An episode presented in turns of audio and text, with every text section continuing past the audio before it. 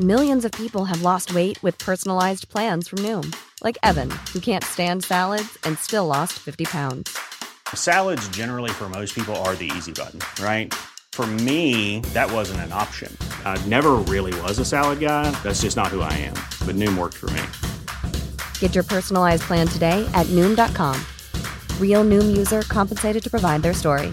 In four weeks, the typical Noom user can expect to lose one to two pounds per week. Individual results may vary. Aujourd'hui, on va parler des résultats et de la stratégie de Sony. On va aussi parler de Nintendo et de sa stratégie à eux, de leur stratégie à eux. Et puis un petit peu d'un mouvement dans l'industrie du jeu vidéo qui commencerait à poindre. Et surtout, deux jeux avec Banishers, Ghost of New Eden et Skull and Bones. Et peut-être d'autres choses. C'est tout de suite dans le rendez-vous jeu.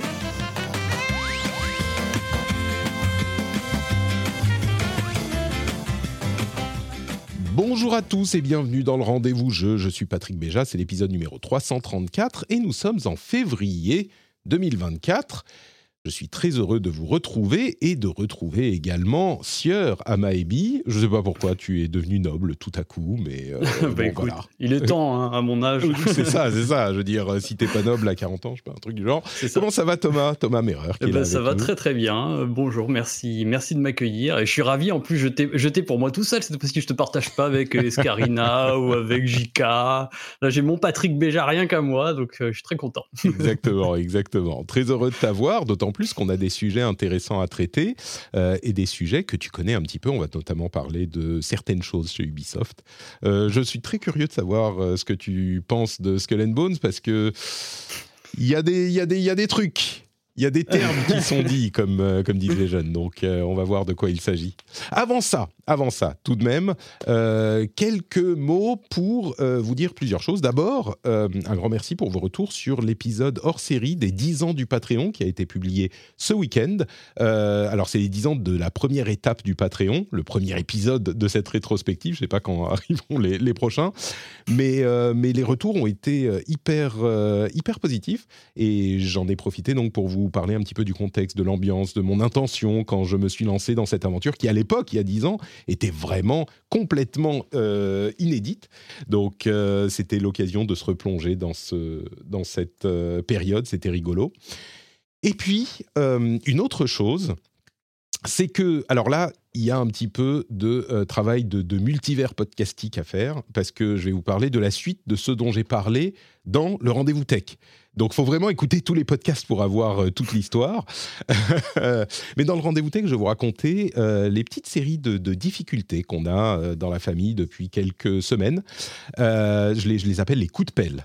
Les CDP, quelqu'un m'a fait remarquer sur le Discord que ça veut aussi dire chef de projet.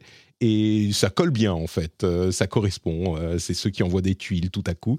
Donc, euh, donc on a des petites difficultés. Je tenais le coup. Et il y a. alors, c'est des petites et des grosses difficultés. On a passé notamment euh, 12 heures à l'hôpital avec ma fille vendredi. C'était super sympa. Et c'est pas la pire option.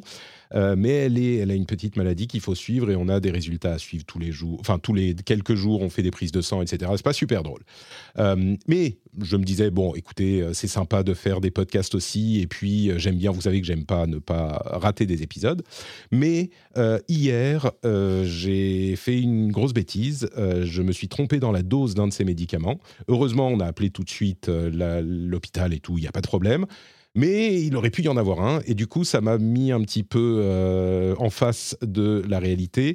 Et je me suis dit, je vais au moins, jusqu'à ce qu'on sache qu'elle est sur le chemin du rétablissement, j'espère la semaine prochaine, euh, faire une petite pause. Donc là, j'ai continué cette semaine parce que euh, on, avait on était déjà sur les rails. Et puis, je vais vous avouer, je voulais pas manquer un épisode avec Amaebi quand même. Ça, c'est- un privilège.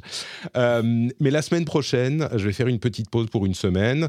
Euh, il y aura des émissions quand même, parce que de formidables animateurs, co-animateurs me font la gentillesse de prendre en charge les émissions. Euh, il y aura par exemple des sujets que Cassim maîtrise bien la semaine prochaine et il va suivre, il va faire, il va gérer le rendez-vous jeu. Guillaume sera là pour le rendez-vous tech. Donc vos épisodes seront là et du coup moi je pourrai les écouter. Je serai très content de pouvoir les écouter.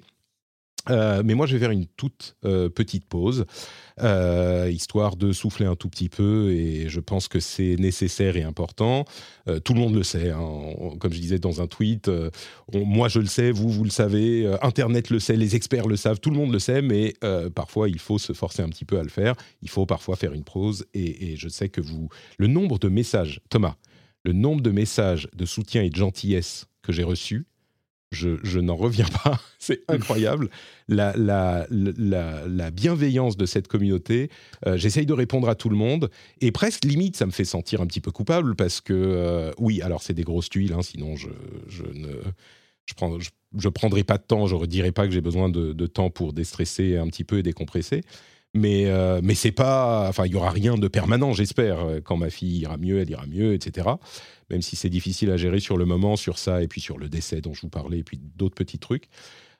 Comme je vous disais, c'est les coups de pelle. Ça s'enchaîne, ça s'enchaîne. J'ai mis le gif de, euh, tu sais, euh, euh, de Walking Dead, où c'est un coup de pelle, et c'est le gif en boucle. Et, en fait, ce que je dis, c'est que c'est le nombre de coups de pelle qu'on s'est pris. Ce matin, par exemple, on se réveille, mon fils a une fièvre de 38,5 et du coup il doit rester à la maison et donc euh, ça complique encore tout. Enfin bref, là à, ce niveau c'est le niveau auquel quand ça s'y met, euh, quand ça s'y met c'est chaud quoi. Mais t'as as très bien fait et puis euh, surtout culpabilise pas. Je crois que non, je me fais la voix de tout le monde à te dire qu'on on pense fort à toi et puis bah c'est normal. c'est normal de faire une pause et de souffler. Complètement, complètement. Je le sais, je culpabilise pas du tout. La seule chose qui me, qui me frustre, en fait, c'est que je vais pas être dans les émissions pour parler de ces sujets. Je regardais un petit peu, je faisais ma veille parce que j'ai commencé pour les émissions de la semaine prochaine. Je disais, ah merde, ça je voudrais en parler, ça je voudrais en parler, ça je voudrais en parler. Et c'est ça qui. C'est surtout que tu as peur que Cassim il tape euh, une émission de 3 heures juste sur, euh, sur Microsoft. Quoi. Mais ça, pas, du tout, pas du tout. Ce, que je, ce dont j'ai peur, c'est que Cassim dise, dise des choses avec lesquelles je ne suis pas d'accord et que je ne puisse pas lui exprimer, lui, lui le mettre sur le droit chemin, que je ne puisse pas vous imposer à tous mon avis sur tous les sujets. Tu vois, c'est ça qui me, frustre. Donc, euh, bon, bref, vous l'aurez compris, là je le prends un petit peu sur le ton de la, de la rigolade, mais, euh, mais c'est une période qui n'est pas facile. Et encore une fois, j'ai eu tellement de gens qui m'ont dit Ah oui, je comprends, machin. Je me dis Je, je me sens coupable, pas de, de prendre du temps, mais de montrer que il y a de la difficulté parce que je suis pas à un niveau de difficulté qui est genre c'est plus l'enchaînement des trucs qui fait que ouf, ok faut souffler que la gravité de chacun. Enfin j'espère on attend les résultats de ma fille euh, tous les tous les quelques jours. Selon les médecins elle va être elle va aller mieux dans quelques jours on espère. Bon je croise tous les doigts que j'ai. Mais euh, mais oui c'est préoccupant c'est stressant et ça prend et, vraiment c'est l'histoire de la dose du médicament où là je me suis dit ok euh, mm. bon faut se calmer voilà. C'est le wake-up le wake up call, genre bon. Exactement. Mais, bref, euh, il y aura les émissions la semaine prochaine. Je pense que je serai de retour la semaine d'après. À la limite, je prendrai peut-être deux semaines, mais je pense pas. On verra. Euh, et, et j'espère que ça sera pas très long. Et cette semaine, on a quand même un bel épisode à vous proposer qui était déjà quasiment préparé et que je suis content de faire. Euh, il y aura même la newsletter. Rends-toi compte, la semaine prochaine, sans doute pas newsletter. Cette semaine, il y aura la newsletter avec tous les sujets intéressants. Et on va commencer avec les sujets importants à retenir cette semaine. Et le premier d'entre eux, c'est les résultats trimestriels de Sony. Qu'apprend-on dans les résultats trimestriels de Sony bah, Plein de choses plutôt intéressantes, je trouve, euh, comme par exemple le fait qu'ils ont vendu beaucoup de PlayStation 5, ça ne surprendra personne. Par contre, une chose un petit peu étonnante, c'est qu'ils n'en ont pas vendu autant qu'ils l'espéraient. Et ça, c'est intéressant à plus d'un titre, je trouve, parce que euh, moi, ce à quoi ça me fait penser immédiatement, c'est le fait qu'ils ont euh, augmenter le prix de la console il y a quelques mois, là où traditionnellement ils sont dans, une, dans un moment du cycle de vie où plutôt on, descend le prix. Et je me demande dans quelle mesure le fait d'augmenter de 50 euros plutôt que de descendre de 50 euros, eh ben ça n'a pas fait qu'ils euh, ils n'ont pas réussi à atteindre leurs objectifs. Et donc c'est une autre preuve, je crois, de quelque chose qui était un petit peu avéré, qui est l'arrogance un petit peu de Sony qui maintenant est presque seule sur le marché. On va voir ce qui se passe ce soir avec les annonces de Phil Spencer par rapport à la stratégie de Microsoft et de Xbox. Euh, mais en tout cas, ils dominent euh, ce marché. Et du coup, ils se sont dit, bon, on s'en fout, on peut mettre des prix fous, des trucs. Et donc, ils ont vendu un peu moins de consoles qu'ils espéraient. Bon, euh, ne nous inquiétons pas trop pour eux. Ils sont quand même à quoi? 54 millions de PlayStation 5. Ça à. Ce stade, à ce stade de la vie de la console, euh, c'est un petit peu moins que la PlayStation 4 qui avait eu déjà un parcours assez exceptionnel. Donc, ça va, euh, c'est pas la fin du monde.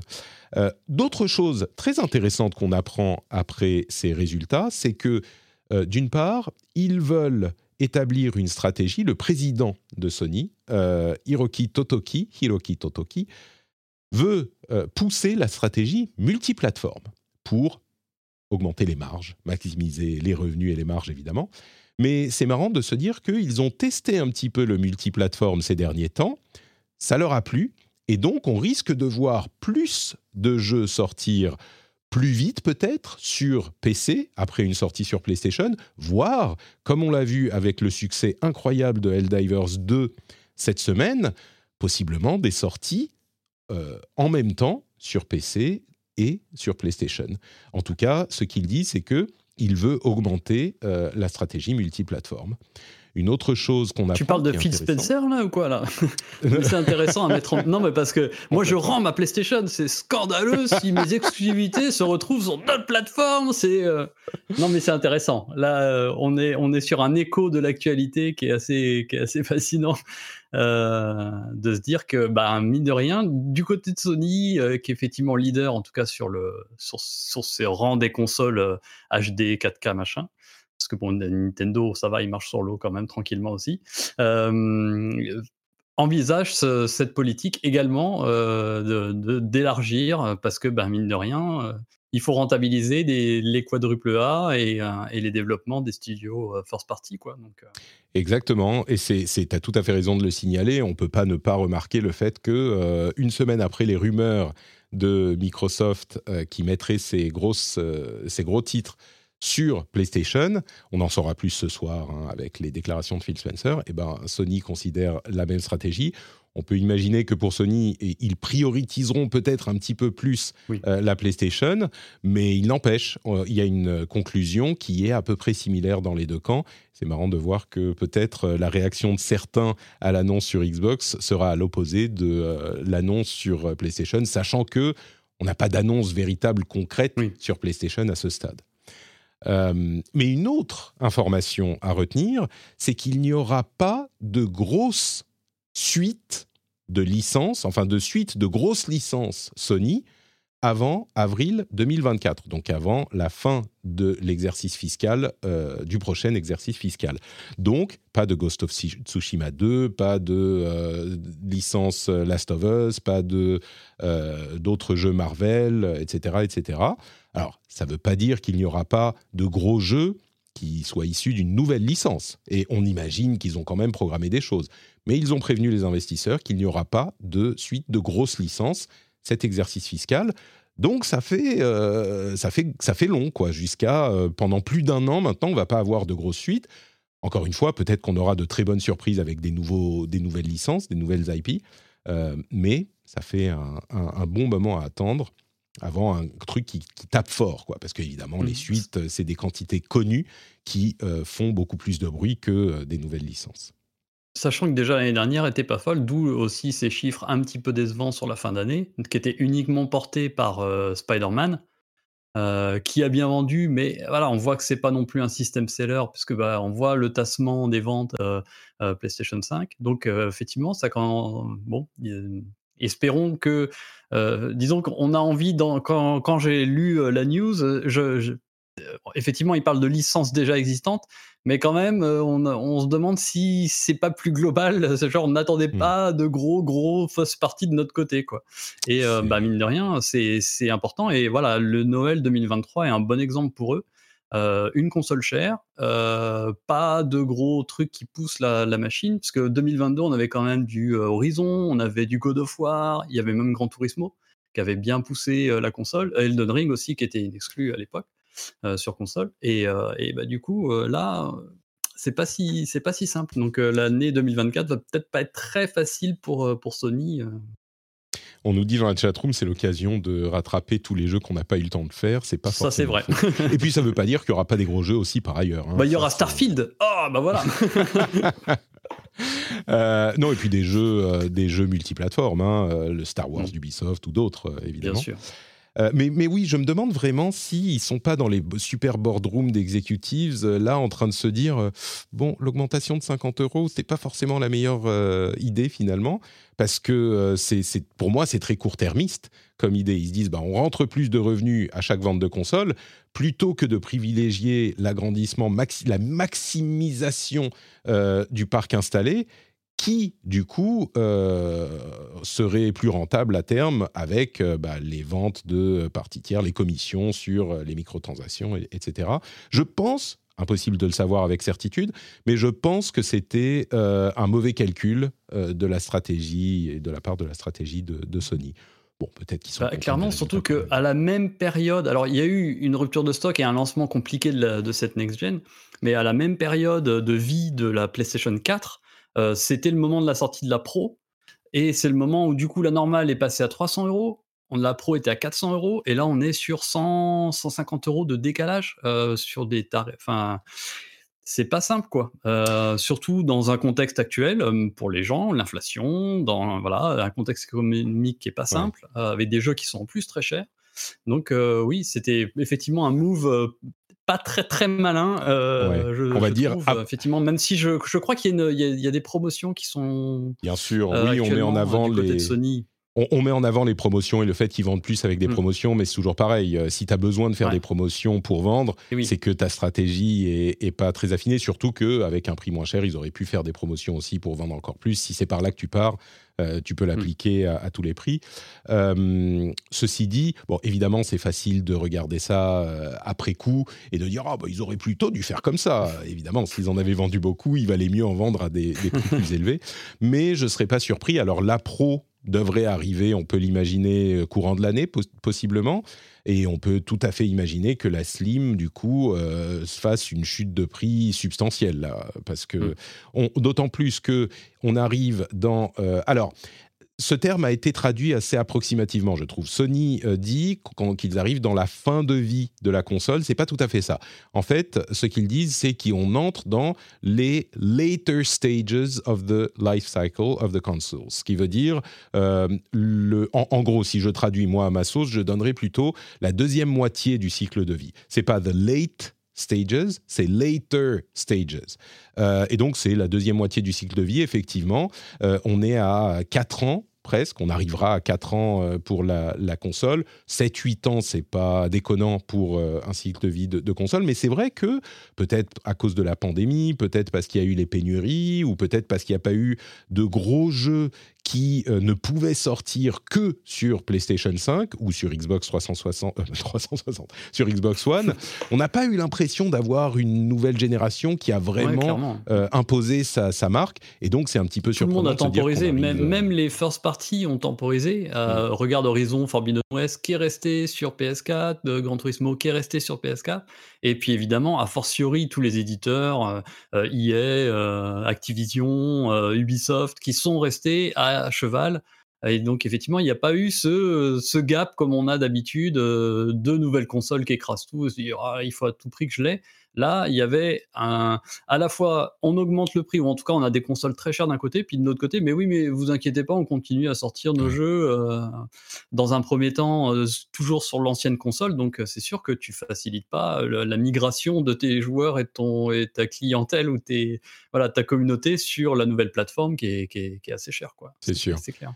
Bon, il faut pas oublier le fait que, évidemment, que la pandémie a envoyé euh, des, boulons et des mm. euh, clés à molette dans les plans euh, et les stratégies de tous les constructeurs. peut-être que s'il n'y avait pas eu la pénurie de PlayStation 5 pendant les deux premières années, eh ben, ils auraient peut-être vendu plus de consoles à ce stade. Ils s'en sortent pas trop mal en tout cas. Il n'empêche, moi, l'info que je retiens, c'est cette idée de stratégie multiplateforme mise en avant par Totoki. Et, euh, et, du coup, euh, je, je, pense que c'est ça qu'il faut retenir par Hiroki Totoki. Je pense que c'est son prénom, Totoki. Je vais pas, on n'est pas à ce point familier.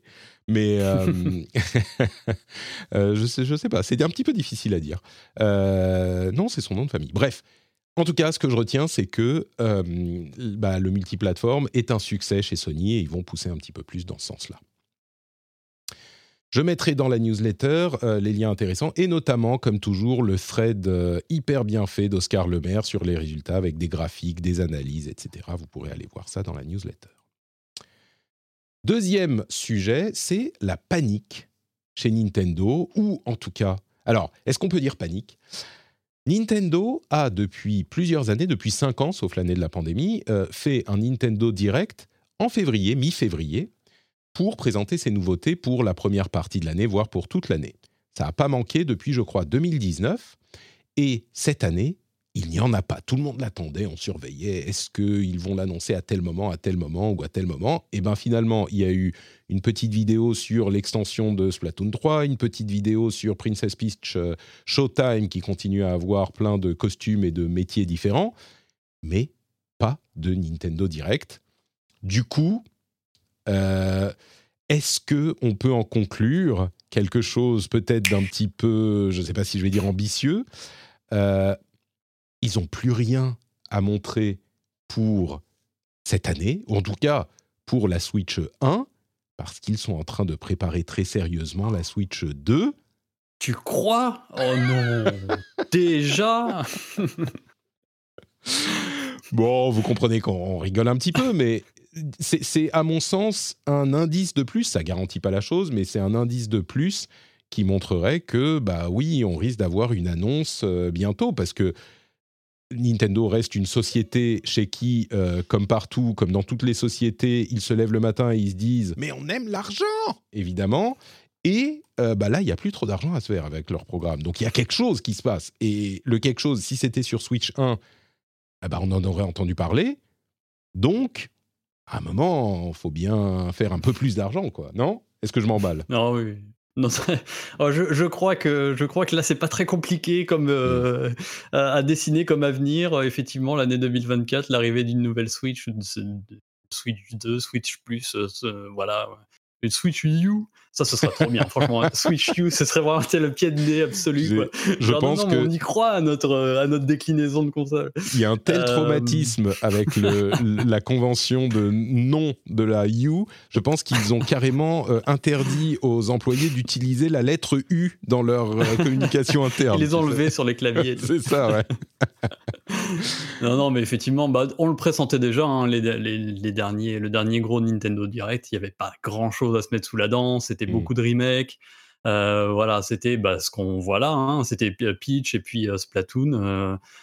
donc effectivement, je pense qu'on peut, on peut tabler. Alors la, question c'est quand? Quand est-ce qu'ils vont mmh. commencer à communiquer? Parce que je crois que d'expérience, ils communiquent assez tard dans, dans les cycles. Et, Alors ça dépend, ça dépend de la situation. Sur la, sur la dernière, enfin sur la Switch, effectivement, ils avaient communiqué très tôt, mais parce que la Wii U était un tel échec mm. qu'il voulait dire aux gens et mm. à rassurer les investisseurs et tout le monde et dire oh, ça arrive, vous inquiétez pas. Euh, mais, mais oui, il serait pas surprenant que sur ce cycle, étant donné que la Switch se vend tellement bien et encore, hein, elle, elle se vend pas trop mal, et euh, eh ben ils se disent on communique le plus tard possible pour continuer à vendre des Switch. Parce qu'à partir du moment où ils disent la Switch 2 arrive dans six mois, euh, bah, des Switch il va s'en vendre beaucoup moins quoi. Clairement. Bon, à voir. Euh, effectivement, le fait qu'il n'y ait pas, la chose à retenir, c'est que le fait qu'il n'y ait pas de Nintendo Direct euh, en février comme d'habitude, bah, c'est un indice euh, assez clair. Par contre, quand est-ce que ça arrive?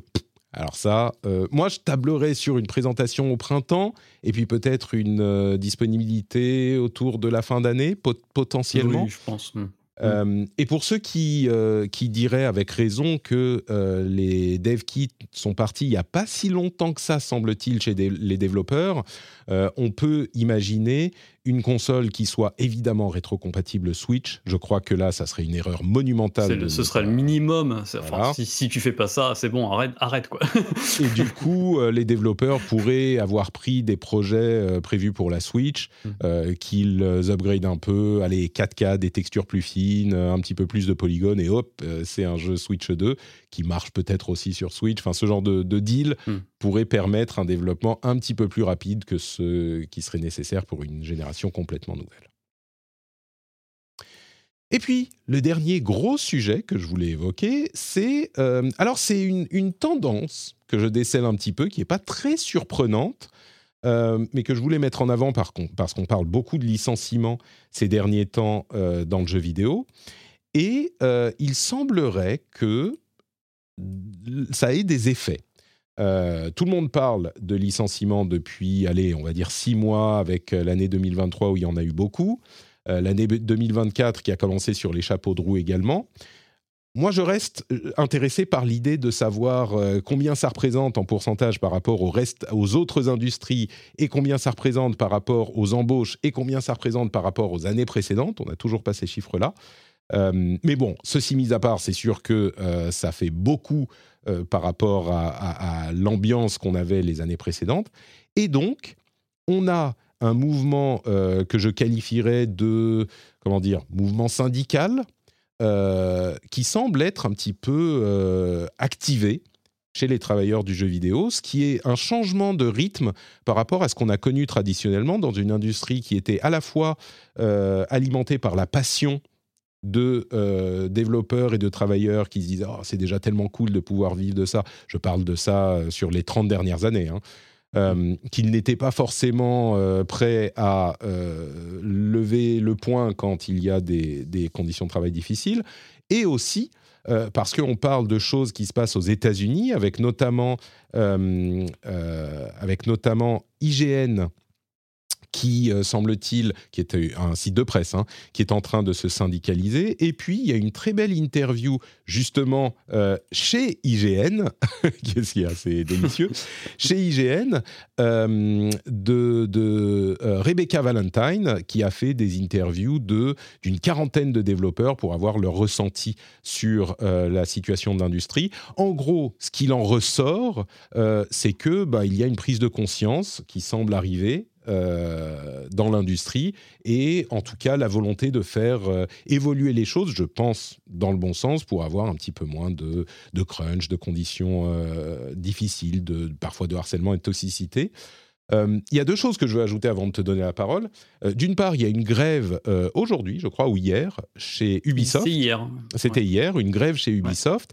Et des accusations chez Dontnod, du syndicat des travailleurs du jeu vidéo.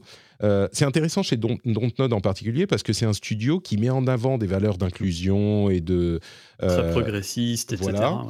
Et, d'après euh, les, les, le rapport du syndicat du, des travailleurs du jeu vidéo, bah, la réalité dans le studio est tout autre.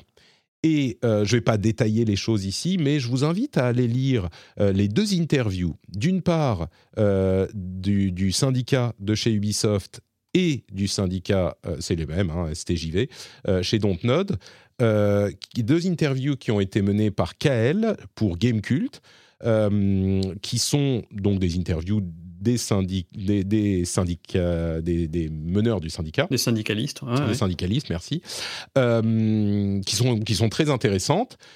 Euh, et qui sont que j'ai alors je vais pas dire que j'ai été surpris de les voir sur Gamecult parce que ça serait pas vrai mais c'est vrai que euh, l'année dernière quand les choses se sont délitées avec l'ancienne rédaction de Gamecult que tu connais bien d'ailleurs, donc euh, tu n'es pas obligé de commenter. On, se posait des questions sur l'avenir du média et s'ils allaient euh, travailler les choses de la même manière ou pas. Euh, il y a eu des articles intéressants, et là, en l'occurrence, ces deux-là, ils traitent le sujet d'une manière que j'ai pas vraiment vue ailleurs dans la presse. Alors, il n'y a pas beaucoup de presse web sur le jeu vidéo, mais je l'ai pas vraiment vu ailleurs, donc je veux un petit peu faire un petit coup de chapeau à KL et à Gamecult.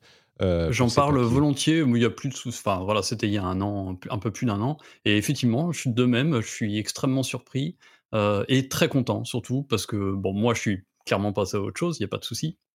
Et franchement, je suis très content de voir que, euh, bah, ne serait-ce que pour mes deux copains qui sont restés là-bas, je pense à Jarod et Motor Mike qui continuent à piger pour eux, ça a l'air de très bien se passer. Et, et puis voilà, de, de voir que KL, enfin, j'ai été également surpris et, et euh, agréablement surpris euh, et même d'autres d'autres papiers qui sortent. Euh, il y a un peu moins de contenu parce que je pense qu'ils sont moins nombreux, mais franchement, bah, bravo les gars. pour l'instant, tout se passe bien et je suis très content pour le site. voilà, c'est un peu compliqué pour moi parfois de cliquer et d'aller voir, mais là, ah bah, franchement, c'est notamment ces deux, deux, trucs-là. Je suis très très content. voilà, de voir qu'il y, a, y a ça qui existe encore sur Gamecult, c'est très bien. Quoi. Je te cache pas que euh, moi j'ai un attachement, comme beaucoup d'auditeurs et de lecteurs, euh, évidemment émotionnel, euh, substantiel à l'ancienne équipe. Donc c'est un petit peu et, et bon, je suis pas convaincu. Enfin, bref, il y a encore des questions qui se posent sur Gamecult, mais en tout cas. Sur ces articles-là, ils les ont mis en avant, ils les ont fait faire, ils les ont payés. Il y a Kael qui a été parlé aux, syndicalistes d'une manière qui est intéressante je dirais une chose, et, oui, c'est d'un coup, coup sur coup. Alors, il, il, les il, avait les contacts, mais d'un jour, euh, d'un jour sur l'autre, il y a eu les deux mm. articles qui, euh, qui, parlaient de ces sujets, donc c'était pas mal. Euh, je veux juste mentionner le fait, pour être exhaustif, qu'il il y a une personne qui est chez Ubisoft qui était que, que, je, connais un petit peu, euh, qui était un petit peu remonté sur les, ce que disaient euh, les représentants du STJV, qui disaient alors là, ils se trompent sur ça, là, euh, c'est pas exactement comme ça, là, et, et c'est pas un syndicat qui est majoritaire dans la, dans la boîte. mais bon, après c'est le jeu. Hein, je veux dire, les syndicats prennent la parole, font un petit peu, ils poussent dans un sens. Après, tu peux essayer de pousser dans l'autre. Mais, mais voilà, je voulais le mentionner parce qu'il se trouve qu'on a quelqu'un qui connaît de l'intérieur et qui disait ah non mais ça pas du tout, ça ça me rend, ça m'énerve, ça ça. Bon, Ok, mais bon, après, euh, c'est. Après, euh, c'est aussi une, une, pieuvre euh, mondiale, Ubisoft. Hein, donc, si effectivement, si tu es à Montréal, tu vois pas forcément les problèmes non, il parle, à Paris, à Montpellier. Il parle des studios dont il parle dans l'interview, spécifiquement. D'accord. Et des sujets dont il parle. Il s'appelle Yves Guillemot, c'est ça ton contact secret? C'est ça, mais je ne comprends pas, enfin. à propos d'Yves Guillemot, ah. on va passer à la suite mais j'ai oublié une étape très importante de l'émission. J'ai oublié, non pas de remercier Yves Guillemot, mais vous allez voir qu'il y a un lien, euh, c'est de remercier les patriotes. Dans mon, mon laïus sur euh, mes, mes, problèmes de coup de pelle, j'ai oublié de remercier les patriotes, et j'aurais d'autant plus dû le faire que euh, vous êtes nombreux à m'envoyer encore plus de soutien. Donc, je remercie spécifiquement John Lee, Florian Dancourt et les producteurs de l'épisode, Lancelot Davizard et Steph Sinalco. Un grand merci à vous tous. Et je veux mentionner également... Euh, je crois que mon fils... Ça va, Loulou? Ok, d'accord, ça va. Lâche ce briquet, lâche ce briquet. c'est ça. Je veux mentionner également un petit merci à euh, Nicolo Laurent, que vous connaîtrez peut-être parce qu'il est euh, ancien euh, PDG, enfin ancien CEO de Riot. La, raison pour laquelle je le mentionne avec le sourire, c'est que en fait, il m'a, il est devenu un an après avoir quitté Riot, enfin quelques mois après avoir quitté Riot, il est devenu patriote au niveau d'un producteur super haut. Et je lui ai dit, écoute, euh, ça m'embête un peu, je l'ai contacté, je lui ai dit, ah, Nico, ça m'embête un peu parce que, euh, tu sais, on parle de Riot euh, et c'est un sujet qu'on traite et tu sais que moi, j'ai pas de contact avec les machins, les trucs, enfin, je... Et donc, je veux pas te prendre d'argent, même si t'es plus affilié avec Riot. Il m'a dit, ah oui, ok, bien sûr, pas de problème. Mais du coup, bon, bah, j'écouterai l'émission avec les pubs et je lui ai dit, ah oui, non, merde, ok, bon, écoute, prends le premier petit niveau et comme ça, ça ira. Il a dit, ok, très bien, on va faire comme ça. Mais, mais c'est marrant parce que vous savez, si vous écoutez les émissions, euh, que je refuse des opérations de sponsoring de certains constructeurs de téléphones, par exemple, ou euh, ce genre de choses. Parfois, il m'arrive, en particulier dans le jeu vidéo, de faire euh, des opérations avec des, des, des sociétés dont je peux traiter, mais j'évite autant que possible. Et si je peux éviter, euh, c'est parce que vous me soutenez et vous soutenez l'émission sur Patreon notamment. Donc euh, un grand, grand merci à vous tous et à vous toutes de le faire. Et si vous voulez le faire, vous pouvez aller sur patreon.com slash rdvjeux. Euh, que ce soit le, petit niveau ou le très gros niveau, vous voyez qu'il y a un niveau caché et je vous remercie. Et c'est aussi grâce à vous et grâce à ça que je peux euh, faire avoir un petit peu de sérénité dans ce travail qui est de créateur de contenu qui est qui est pas forcément facile pour tout le monde. Donc euh, un grand grand merci à vous tous et à vous toutes de soutenir.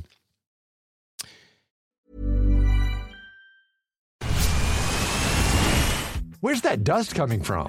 Still finding debris after vacuuming? Eufy X10 Pro Omni Robot Vacuum has 8,000 PA of powerful suction to remove debris deep in carpets. And it's totally hands free. Want to know more? Go to eufy.com. That's EUFY.com and discover X10 Pro Omni, the best in class all in one robot vacuum for only $799. Finding your perfect home was hard, but thanks to Burrow, Furnishing it has never been easier.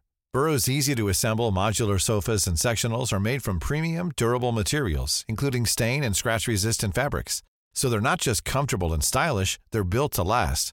Plus, every single Burrow order ships free right to your door. Right now, get 15% off your first order at burrow.com slash ACAST. That's 15% off at burrow.com slash ACAST. Et on enchaîne avec les jeux auxquels on joue en ce moment. Je suis très curieux de t'entendre parler de Banishers Ghosts of New Eden. New Eden, Eden, Eden. Eden. Euh. Mm.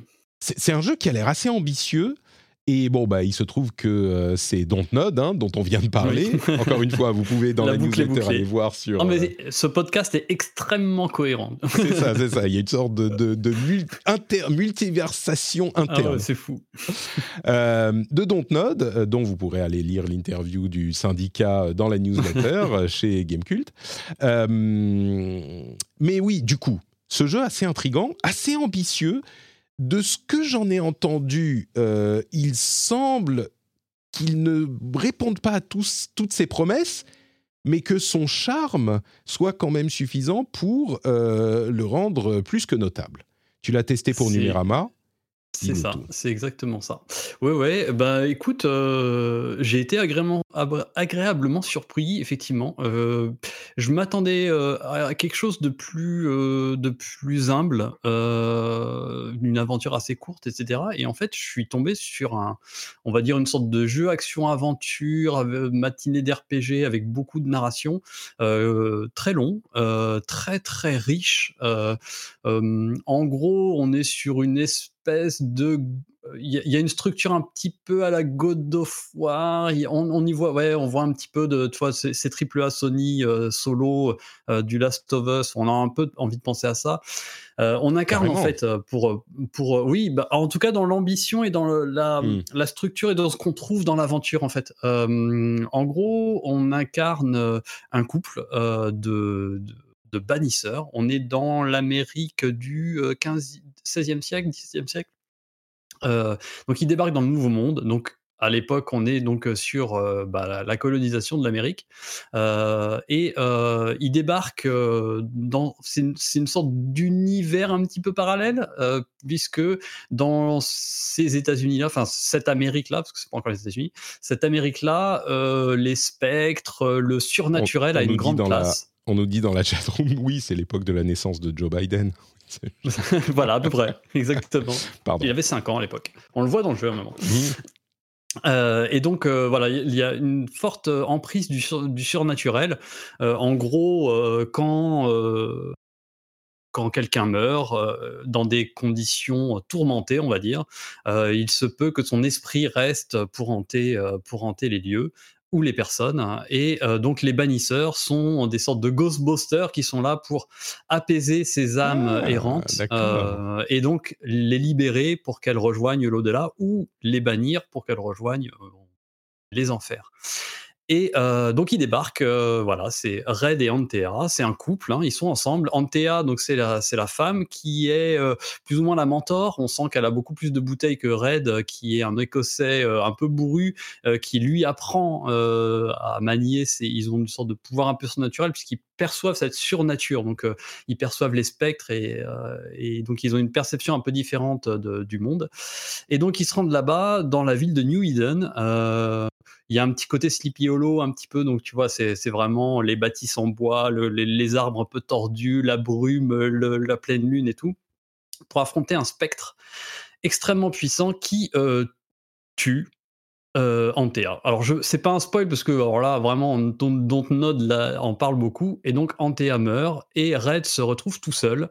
Bah, d'ailleurs, c'est exactement la scène qui monte dans le trailer. Sauf que Antea, comme elle est morte dans des conditions troublantes et, euh, et, pas apaisée, elle reste euh, aux côtés de Red en tant que spectre. Mmh, et c'est assez intéressant. Il y a déjà un premier, il y a déjà un premier clash qui est de dire l'ancienne bannisseuse de fantômes devient elle-même un fantôme et l'ancien bannisseur de fantômes a à ses côtés euh, sa femme, la, femme qu'il aime, euh, qui est devenue un spectre, euh, et il va se poser un premier dilemme pendant tout le jeu. Donc c'est pareil, c'est pas vraiment un spoil, qui est de savoir est-ce que peut-être je peux sauver ma femme, je peux peut-être la ressusciter? Donc évidemment, à un prix, euh, à un prix très élevé, hein, ramener quelqu'un du royaume des morts, euh, ou à l'inverse, je peux l'apaiser. Et en fait, donc on a déjà ce, premier setting, ce, cette, cette, structure narrative qui commence à arriver, qui est de se dire maintenant, euh, je vais avoir plein de choix à faire dans mon aventure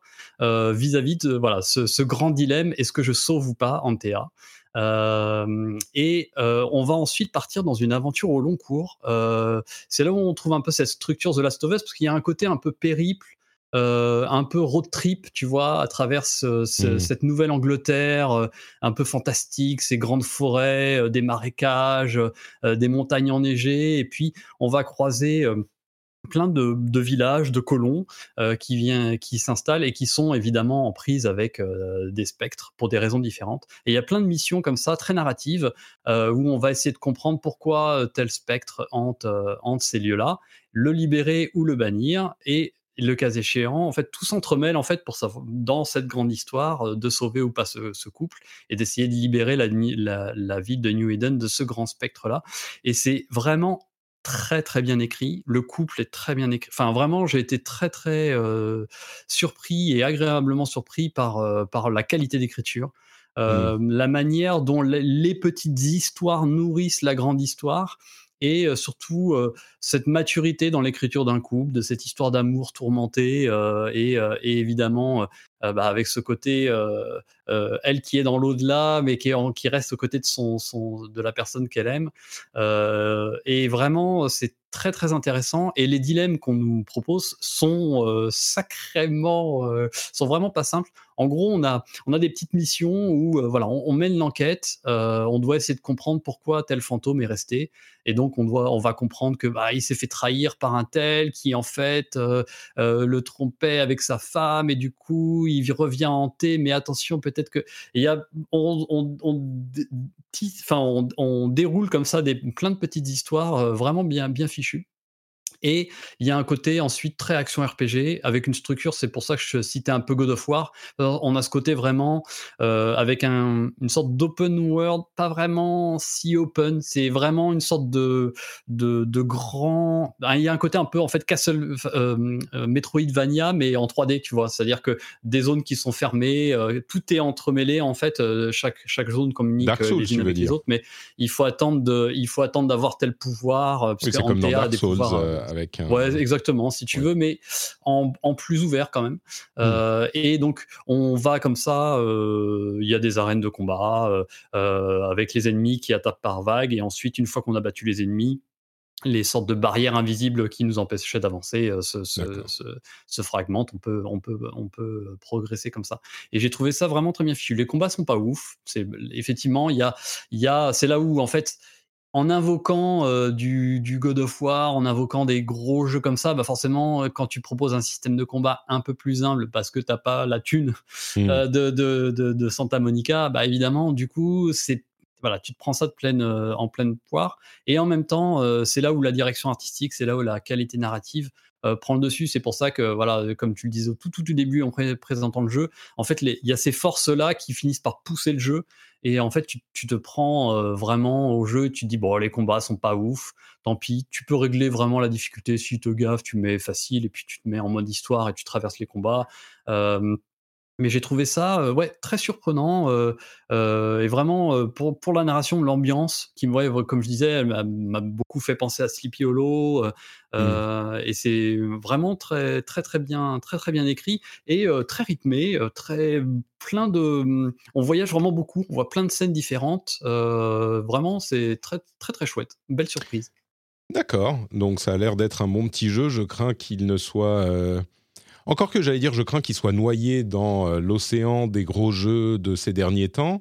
Euh, mais là, j'ai l'impression qu'on est presque dans une période un peu de calme. Donc euh, peut-être qu'il pourrait avoir sa chance, effectivement. Bon. ouais, espérons, parce que il a vraiment très très bonne qualité et. Mm. Très bien. donc ça, c'est Banishers Ghost of New Eden. Et euh, il y a un autre jeu dont on peut vous parler, et celui-là, il est peut-être... Euh, il sort demain, c'est Skull and Bones, euh, le jeu d'Ubisoft qui a été annoncé il y a à peu près 14 000 ans et qui est en gros un- qui semble être une reprise des combats de pirates de Assassin's Creed Black Flag, euh, des combats maritimes, des combats navaux, navals, euh, Naval. de Assassin's Creed Black Flag. Sauf que, euh, alors d'abord, il a, il a eu un développement, semble-t-il, très très mouvementé. Et puis, on savait pas très bien où il en était, ce qu'il faisait. Il avait l'air de pas avoir plu à qui que ce soit et de sortir quand même parce qu'il faut bien sortir un truc au bout d'un moment. Euh, il y a eu cette euh, interrogation sur le prix du jeu, qui est un jeu euh, plein pot. que Yves Guillemot a défendu en disant mais si c'est normal c'est un jeu quadruple A ce qui est un terme qu'on utilise à vrai dire pas vraiment Ah d'habitude bah, dans ça- les conversations dire que ça lui a coûté une blinde, ça, moi je veux bien le croire. oui ça effectivement euh, vu le temps de Y a pas de développement souci, on a bien compris. et donc, il y avait énormément de doutes sur la qualité du jeu et beaucoup de, railleries, j'irais même jusqu'à dire, euh, sur les premières previews. Et je commençais, il y a euh, deux jours, à me dire, ah bah finalement, peut-être que, pourquoi pas. Puis on a commencé à avoir des petits retours, notamment sur Twitter. Je vais vous faire écouter ceci, euh, qui est un extrait vidéo publié par euh, Polytopia sur Twitter, qui est un extrait du jeu. Alors attendez, je vais voir si ça va marcher en faisant ceci. Vous me dites si vous l'entendez. Eh ben, ça alors. Vous avez la taille et la corpulence de Skurlock. Peut-être pas aussi décati, mais vous devriez pouvoir faire illusion. Et d'abord, il faut vous faire ressembler à un... Et là, ça se bug. Ah, le- Eh ouais, Alors. le non mais Alors, il faut expliquer ce que. Alors je suis tombé sur cette mission hier, c'est rigolo. C'est vraiment hier, je l'ai faite hier après-midi. Bon, c'est un placeholder, Euh, c'est un, des outils euh, d'Ubisoft. Je crois que c'est Québec euh, qui l'a développé à l'époque de Odyssey. En fait, il y a une voix IA qui lit les lignes du dialogue, qui permettent ainsi de créer rapidement les cutscenes euh, et d'avoir un placeholder vocal. Donc, c'est-à-dire euh, on a un modèle vocal. Et euh, oui, il y a, il y, a, il y a effectivement un placeholder qui est resté comme ça. euh, alors c'est un seul. C'est pas qu'ils ont utilisé une, IA Non, non. une IA pour faire les dialogues du jeu. Un bug. Franchement, c'est un bug résiduel. Il y a un oubli, effectivement. Euh, voilà, c'est en fait avant qu'il y ait les doublages qui soient implémentés, ça permet à ra- très rapidement au level designer, au mission designer euh, et au- à tous ceux qui font les cinématiques d'avoir tout de suite une voix et d'avoir les dialogues qui sont en place. Bien sûr, on Et comprend. ensuite, généralement, il y a le doublage qui est implémenté. Là, il y a un petit Là, il y a un oubli. Alors c'est vrai que c'est ma- moi j'ai- j'ai bugué aussi. hein. Franchement quand j'ai- je suis tombé là-dessus, je me suis dit, non, il avait pas besoin de ça. Honnêtement, c'est pas le plus bugué des jeux Ubisoft qu'on ait pu avoir ces dernières Je années. sais pas si c'est un Euh, compliment, tu sais. C'est- Je sais pas C'est si pas c'est le plus compliment, des jeux mais- Ubisoft? Ok, mais Non mais mais euh, quel enfer ce ce ce, ce Ah oui. euh, ah d'accord, je, je m'attendais à ce que parle- tu me je dises. pense- ah non, finalement. J'ai cette euh, pensée, euh, ça, j'ai mais- cette pensée pour, euh, j'ai cette pensée pour les équipes qui ont travaillé dessus. Et comme tu le disais, c'est un jeu qui, est, qui est né au moment où tu lançais ton Patreon. Euh, c'est un jeu qui s'est lancé à peu près il y a 10 ans, en fait, dans, comme, tu, comme tu le rappelais, dans, la, dans le sillage de Black Flag. Euh, en 2014, enfin en 2013, euh, Singapour, qui est le studio Excuse-moi, qui est en il y charge. a mon fils qui a, qui a Ah. fini son dessin animé. Là, je lui ai dit bon, la télé, ça suffit. Maintenant, euh, tu vas jouer à la console. Donc, il va jouer à Splatoon. Et il fallait qu'il branche la. manette. On a des valeurs quand même dans cette famille. Hein. Faut pas déconner. tu vois, la, la télé, c'est bon deux secondes. Enfin, les séries des villes, c'est bon deux secondes. Euh, après, il faut faire des choses sérieuses. Donc, c'est ça, quoi. Un peu de Splatoon. Il était content quand il avait le droit de jouer à Splatoon en, en journée. Pardon, oui. Donc, euh, 10 ans d'histoire. 10 ans d'histoire, et donc oui, alors c'est très compliqué. Il y a une très bonne. Alors, euh, chat tout à l'heure, parce qu'on parlait de game cult et des de contenu de qualité, et euh, il y a une très bonne euh, vidéo de jeuxvideo.com, je crois que c'est Yael qui l'a écrite, qui récapitule l'histoire de Skull and Bones, qui est vraiment bien fichu. Donc, euh, si vous voulez avoir un petit peu plus de contexte historique, mais en gros, oui, euh, 10 ans de développement, a priori au moins un reboot, des changements à la tête du projet, euh, un jeu qui devait sortir 2019. Il y a même eu un trailer, je l'ai regardé tout à l'heure, j'ai eu très très très mal. Un trailer de gameplay de l'E3 2018 qui défonce, qui est trop bien. Quand tu vois le jeu final, tu as l'impression d'avoir la, la version alpha de ce, de ce trailer de 2018. C'est pour ça que c'est dur parce que tu imagines le calvaire que ça a dû être, des gens qui ont bossé des années dessus. Hmm. Bon, euh, c'est compliqué. Alors, le jeu est globalement fonctionnel, faut pas, voilà. Euh, mais de moi, j'ai déjà un, un doute sur le concept de base, qui est de dire, euh, on avait Black Flag avec ses phases de pirate, et euh, du coup, on va faire un jeu 100% pirate. Dans Black Flag, c'est un jeu 50% pirate, 50% Assassin's Creed. Donc, Mm. le contenu pirate était un contenu, c'était un gros à côté, mais du coup, tu avais toute la partie Assassin's Creed derrière qui portait un peu le jeu. Là, il se con- il- le jeu est 100% focalisé sur ces phases euh, marines. euh, et euh, moi, déjà, j'ai presque un, problème conceptuel. Je me dis, je sais pas si c'est suffisant à porter un jeu. Bah oui, bien sûr. et, c'est une question dans le résultat final, légitime. Et dans le résultat final, je me rends compte qu'effectivement, ça ne suffit pas à porter un jeu. Mm. Les batailles navales sont à peu près euh, les équivalentes à ce qu'on voyait dans Black Flag à l'époque. Donc, c'est c'est Enfin, il, y a, fonctionnel. il, a, il a 15 ans, Black Flag. euh, c'est bah oui, le 3, euh, donc. il- ou le 4, pardon. et, euh, 10, 10 ans. Enfin, ouais, il a fêté ses 10 ans en, octobre dernier. Mm. Mais, mais effectivement, qu'apporte Skull and Bones de plus que ça? Ben, pas grand-chose. En plus, depuis, on a eu quand même eu, euh, toujours pour rester chez Assassin, il y a eu du Rogue, il y a eu même euh, Odyssey, euh, remettait les- les- le naval. Ouais. Et euh, mais c'était c'était qu'une parenthèse dans ton jeu. Et là, c'est tout ton jeu qui est ça. Et, Et- franchement, Et il n'y a pas plus quoi, que que dans ces jeux-là. C'est juste ça. bah non, en fait, ce qu'il y a, Oh c'est des surcouches de euh, gameplay et de contenu. C'est-à-dire, euh, en gros, on retrouve cette boucle accumulative de je commence avec une barque, je vais chercher euh, des ressources de bois à tel endroit, je vais chercher Mm. euh, des, lingots de bronze, euh, du coup, je peux me construire un, un- un bateau un peu plus important, mais du coup, maintenant, j'ai besoin de lingots de cobalt, j'ai besoin de poudre de machin Ouais, etc. craft, Et en fait, euh, c'est du craft et c'est du- d'une sorte d'accumulation comme ça et juste le jeu se repose uniquement sur ce truc là donc ça m'a fonctionné alors le début c'est un peu rude euh, les deux premières heures sont un peu costaudes parce que il te il t'envoie toutes ces pop-up et tous ces trucs et tous ces sous-systèmes. Après c'est un peu marrant mais honnêtement là j'en suis à une dizaine d'heures de jeu et je m'ennuie déjà parce que hmm. en fait, le, le jeu ne propose rien, la narration est catastrophique. Euh, vraiment, là, y- tu vois, les- le placeholder avec cette IA-là, franchement, les doublages français sont pas beaucoup meilleurs. le seul truc que j'ai adoré, que je trouve trop cool, euh, c'est que euh, le premier euh, gros gars qui te donne des missions, le grand grand pirate qui t'envoie un peu à la castagne, le petit surnom qu'il te donne, c'est Crevette. Donc j'adore Ah. parce qu'à chaque fois qu'il s'adresse à moi, il m'appelle Crevette. Donc merci ça Yves pour cette idée, c'est trop bien. On sent, on sent qu'il voulait me parler, quoi. mais, mais honnêtement, au-delà de ça, oui, malheureusement, on a un jeu qui lutte, qui lutte de toutes ses Mm. forces pour essayer de t'attirer. Et la narration n'est pas là, il n'y a pas de mise en scène. Et donc, tu te retrouves à faire soit des missions FedEx, soit bah, à te lancer dans des batailles navales que tu as déjà vues, vues, vues et revues. Je voyais dans le trailer de 2018, il y avait par exemple la gestion du vent qui devait être prise en compte. Euh, Mm. Là, c'est plus du tout le cas. Il y avait plein de d'armes différentes où tu veux. Là, c'est moins le cas. C'est Bon. voilà. Et, et le problème, en fait, c'est que il n'y a pas du tout. Il y a, il y a pas donc il y a pas d'abordage. Tu ne peux pas nager, donc il n'y a pas de trésor souterrain comme pouvait y avoir dans, dans enfin, sous-marin comme pouvait y avoir dans Black Flag. Il y a des phases à pied mais qui se euh, passe. Il y a un petit loading d'une seconde. Ça, par contre, c'est très très bien optimisé. Même les euh, les fast travel d'un encore heureux, les fast travel d'un bout à l'autre de la map euh, sont extra, Attends, on- euh, vraiment en une seconde. Il y a aucun on, souci. on va pas passer mais euh, deux heures Ah oui, dessus pardon. pour le pour le pour le s'acharner, mais mais on nous demande dans la char- dans la chatroom, on nous dit mais quoi, il y a même pas d'abordage? Et c'est vrai que c'est un point quand même euh, surprenant quoi. Le- L'essence de la piraterie, tu veux dire qu'on n'est que son bateau? On n'est pas le pirate, il n'y a pas de gameplay. euh, Enfin, enfin, à la limite, même euh, vu de dessus avec de la stratégie, j'en sais rien. Il n'y a pas d'abordage.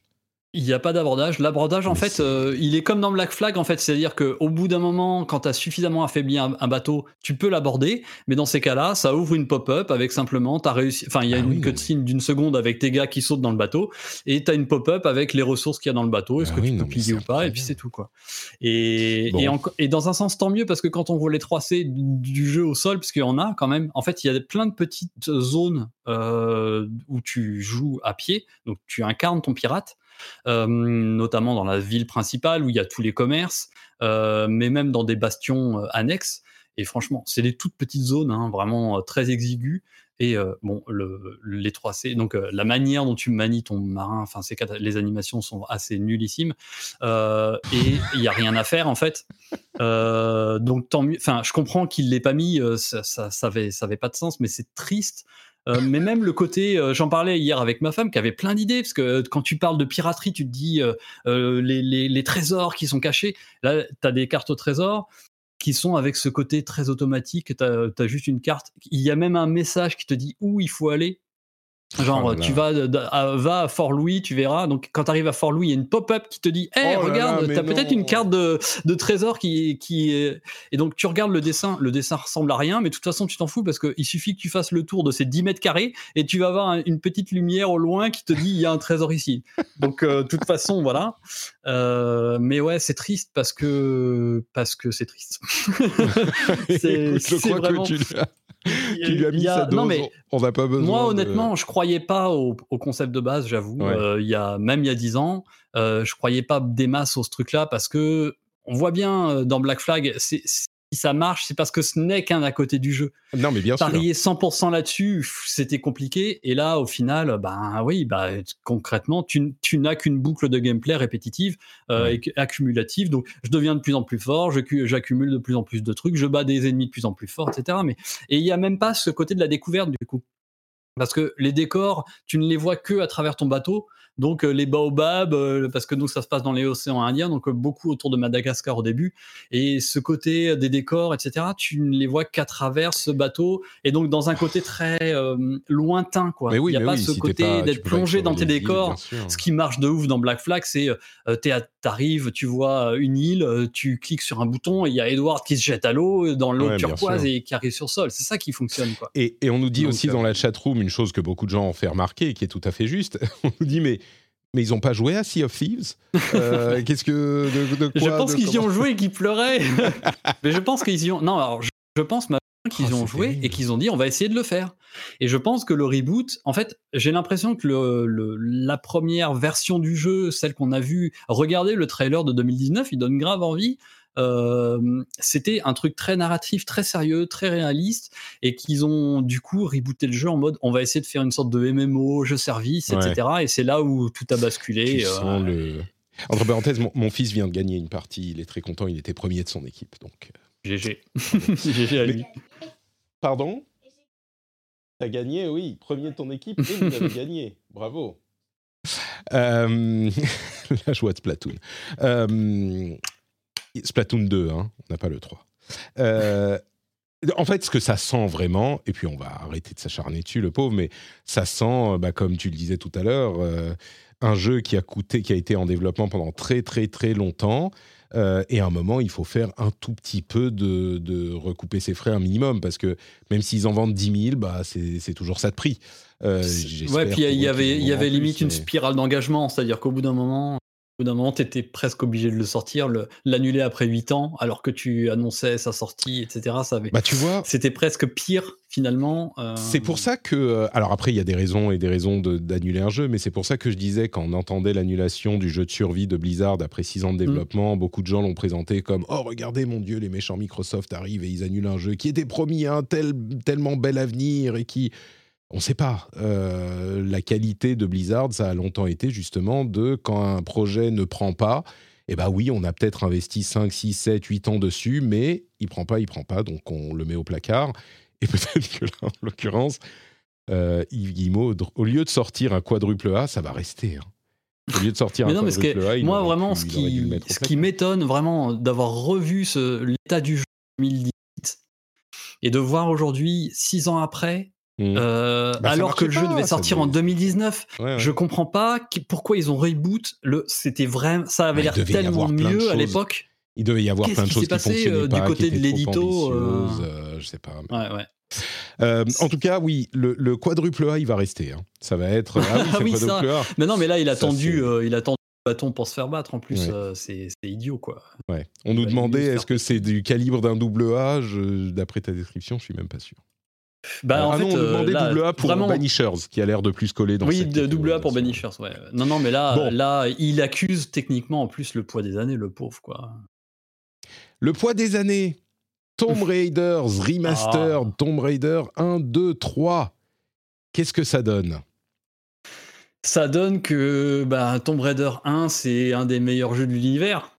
D'accord. ok. Non, non, toujours. Bah bien sûr. Ça- moi, je l'ai découvert, ça va me rajeunir.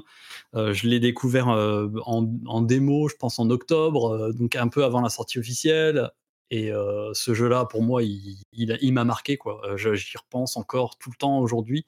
Donc, je suis ultra heureux de voir, euh, ne serait-ce voilà, d'un pur point de vue patrimonial, on va dire, Mm. euh, de voir que euh, on ressort cette, cette compilation de trois jeux qui sont du coup euh, parfaitement jouables sur les consoles actuelles, sur les PC.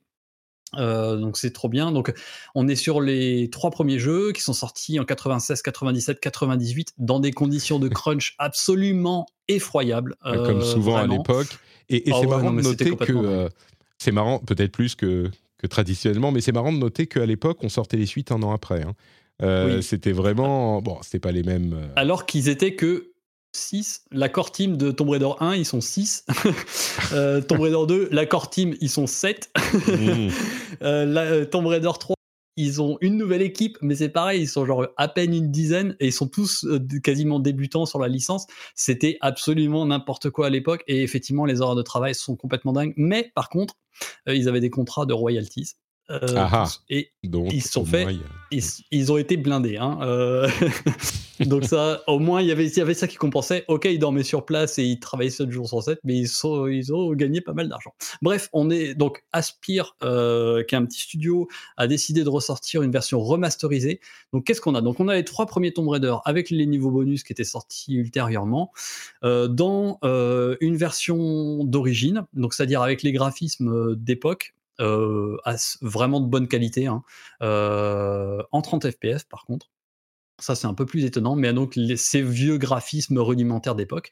Et ce que j'ai trouvé génial, c'est que vraiment à la volée, d'un clic sur Start à n'importe quel moment du jeu, même pendant les loadings, tu passes à la version remasterisée. Mm. Euh, c'est donc, comme la une Master Chief version- Collection qui a inauguré. Voilà. Peut-être qu'il y en avait eu d'autres avant, mais je crois que c'est celle-là qui a popularisé Euh. Il y a aussi Monkey Island, par exemple, qui propose cette option-là. Ouais, oui, mais en un clic, tu bascules. Donc ça, c'est trop bien. Mm. Euh, parce que tu bascules vraiment euh, de l'ère euh, PlayStation 1 à une version qui est, qui est juste une version remasterisée. Donc, ils ont pris les textures notamment et ils, ils les ont complètement retravaillées dans l'esprit d'époque. Donc, Mm. elles gardent ce côté un peu euh, pâteau, euh, rudimentaire, mais en beaucoup plus détaillé, notamment Bah, les vraiment, textures de euh, pierre, etc. C'est vraiment, Ouais. comme on dit souvent pour ce genre de remaster, en fait, ils ont parfaitement retranscrit euh, le souvenir du jeu et en jouant la version remasterisée, on a l'impression de jouer Exactement. à, à- à- au jeu dont on se souvient. Et quand tu passes à la version d'origine, tu dis Ah oui, non, ok, en fait, c'était comme ça, d'accord, très bien, ok, je comprends. On va rester sur la version remasterisée. Mais c'est pas ça, du ouais. tout moderne, t'as l'impression de voir des graphismes vraiment euh, d'époque, quoi.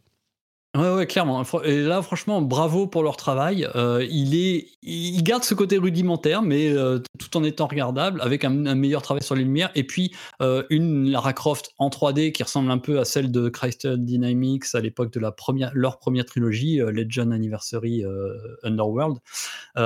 Et, et puis quelques assets 3D, euh, notamment pour la végétation, des choses comme ça. Mais vraiment, il est dans son jus. Mais en jus, voilà. Donc ça, je trouve ça très bien parce que du coup, euh, voilà, des joueurs et des joueuses actuellement peuvent redécouvrir cette trilogie-là. Mm. Mais du coup, c'est là où moi j'ai un mais, c'est Ah. que euh, C'était tellement bien parti, qu'est-ce qui se passe? Arrête de parler, arrête-toi, c'est bon. Non, en fait, j'ai un problème, encore une fois, un peu conceptuel avec cette idée de compilation. Je trouve ça trop bien de rendre cette- ces jeux-là accessibles euh, aujourd'hui. Néanmoins, euh, ils restent extrêmement euh, complexes. Euh, et je trouve que le studio euh, Aspire n'a vraiment pas fait de travail pour essayer d'être un peu plus inclusif, on va dire. Il y a deux modes de maniabilité. Il y a la fameuse maniabilité péniche de l'époque avec cette Lara Croft très rigide. On a un gameplay en fait qui était un peu inspiré des Prince of Persia, c'est-à-dire extrêmement euh, euh, avec des règles de, de- de- de- très liées au, au level design qui étaient par case. Donc euh, je saute euh, si je prends un élan d'une case, je sais faire un Mm. bond un de trois cases. Donc on avait ces- ce tank, ce char d'assaut qui qui était très rigoureux, mais du coup le, le, le C'est level marrant, design et le gameplay sont extrêmement intriqués quoi. Ouais. Donc ils ont je, ajouté. Je note, euh, je- avant que tu dises l'autre moyen de gameplay, je, je note euh, en, en souvenir pour les gens qui n'ont pas connu cette époque, c'était quand même il y a presque 30 ans maintenant, euh, oui. à quel point il a fallu du temps pour comprendre comment faire manier un, aux joueurs un personnage en 3D dans un monde en 3D. Ouais. Il y a vraiment eu, je ne sais pas, une période de... euh, alors on pourrait dire jusqu'à ce que Mario 64 arrive et on n'aurait pas forcément tort, mais même là, il y avait encore des petits trucs à améliorer. Euh, mais il y, a, il y a eu une période de 4, 5, 5 ans peut-être euh, où on ne savait pas comment ni manier le personnage, ni placer la caméra dans des environnements 3D. C'était hyper compliqué. Et là, c'est Ouais. effectivement peut-être un héritage de ces, ces essais, ces atermoiements pour... Bah, euh, et surtout, moi, ce- c'est ça que je trouve hallucinant dans Tomb Raider 1, c'est que les six personnes derrière ce jeu-là, c'était quasiment tous leur premier jeu. mhm. C'est-à-dire que il y a ce petit studio fin fond de l'Angleterre et ces six débutants qui se disent on va faire le premier jeu full 3D complètement Mm. dingue. Il y a ce programmeur Gavin Rumry qui, qui arrive et qui fait ce Room Editor, donc ce truc d'édition de level qui bouleverse complètement. Enfin, ce jeu-là, c'est vraiment un miracle absolu. C'est Mm. son histoire est fascinante. Bon, bref. Et, et effectivement, du coup, on a, en tout cas, pour en arriver à 2024, on a un gameplay qui, est- qui peut sembler lourd aujourd'hui, mais qui est extrêmement fonctionnel et qui est intimement lié à la manière dont est pensé le jeu. Tout est pensé pour ce gameplay lourd. Le moindre saut doit être au millimètre et du coup, voilà. Et ils ont ajouté une maniabilité moderne avec une caméra cette fois-ci qui est dédiée euh, avec le stick droit, ce qu'on n'avait pas à l'époque. hein. C'était à l'époque il n'y avait pas de stick droit, donc on Ah était oui. uniquement sur une caméra automatique. Et Oui, les gens ne se Euh, souviennent et pas du que coup- la PlayStation, je refais un petit peu d'histoire, ouais. elle est sortie avec la première manette qui n'avait pas de stick analogique. Et c'était ouais. une console qui euh, promeuvait la 3D à fond. Et il a fallu attendre que Nintendo sorte la Nintendo 64, la plus grosse innovation de Nintendo. Et Dieu sait qu'il y en a eu. Pour moi, c'est le stick analogique sur la Ah oui, clairement. Mais euh, et j'avais fait une vidéo sur la chaîne euh, à l'époque où j'avais le temps de faire des vidéos euh, sur la chaîne gaming sur ce point, la plus grosse innovation de Nintendo. Et donc Sony a ensuite sorti une seconde manette avec les deux sticks analogiques, mais c'était euh, pas le cas au, au début de la console. Pour une console 3D, c'est quand même. euh, et voilà. Et, et donc Tomb Raider pâtit de, de ça aujourd'hui parce que et d'ailleurs c'est aussi pour ça que la, série a vite chuté entre guillemets parce que ils- par contre ils ont vite été rattrapés par les concurrents qui eux ont, ont exploité cette DualShock, notamment euh, ironie du sort pour eux Crystal Dynamics avec Soul River qui arrive avec un jeu qui ressemblait un petit peu, en tout cas dans le côté action aventure 3D, euh, et qui lui, par contre, était d'une souplesse euh, folle, alors qu'on avait encore Lara Croft qui reculait de, trois, de deux pas pour faire son saut de quatre cases, etc. Mhm. etc. Et en tout cas, en 2024, ils ont essayé d'ajouter une maniabilité moderne. Le problème, c'est que comme le level design n'est pas pensé pour, Mm. c'est fonctionnel, c'est-à-dire que ça fonctionne, hein, elle est souple, on arrive à la manier, etc. Par contre, c'est injouable dans le sens où le jeu n'est pas compatible pour ça. Donc dès lors qu'il devient un peu difficile, dans Tomb Raider 1, ça arrive vite, dans le 2 et le 3, c'est juste même pas possible. C'est très très dur de le faire avec. En tout cas, moi, ma mémoire de l'époque, c'est vraiment infaisable. Alors je Mm. sais pas si quelqu'un qui découvre le jeu aujourd'hui y arrivera, mais vraiment très tôt. Et là où je suis un peu dur avec Aspire, c'est que je trouve que Tomb Raider 2 et Tomb Raider 3 notamment sont extrêmement durs. Le level design, c'est juste un truc que tu ferais Ouais. plus du tout aujourd'hui. oui. Et je trouve dommage qu'ils aient pas pensé du tout aux joueurs et à essayer d'être un petit peu plus inclusif, à essayer de proposer un petit peu plus d'options.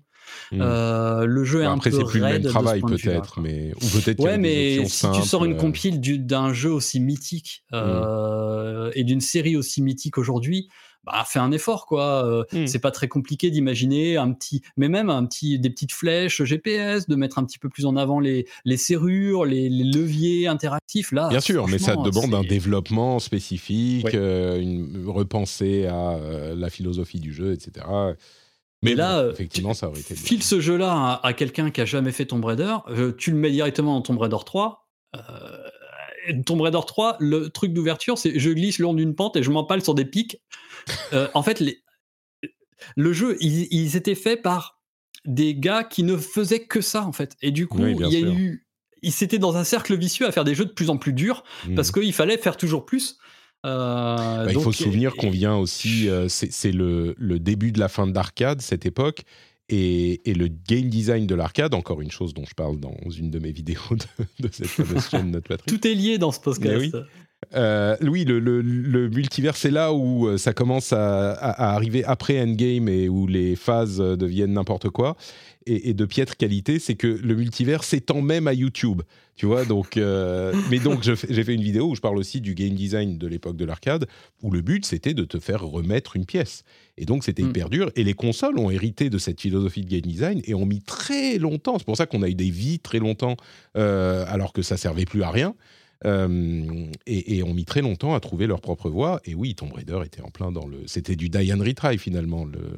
C'était alors avec ceci que comme tu filais pour la première fois à ces gars-là un outil de développement 3D vraiment dingue, euh, qui était quasiment du temps réel, c'est-à-dire que ils, ils arrivaient à, à faire les levels et ils voyaient quasiment le résultat immédiatement.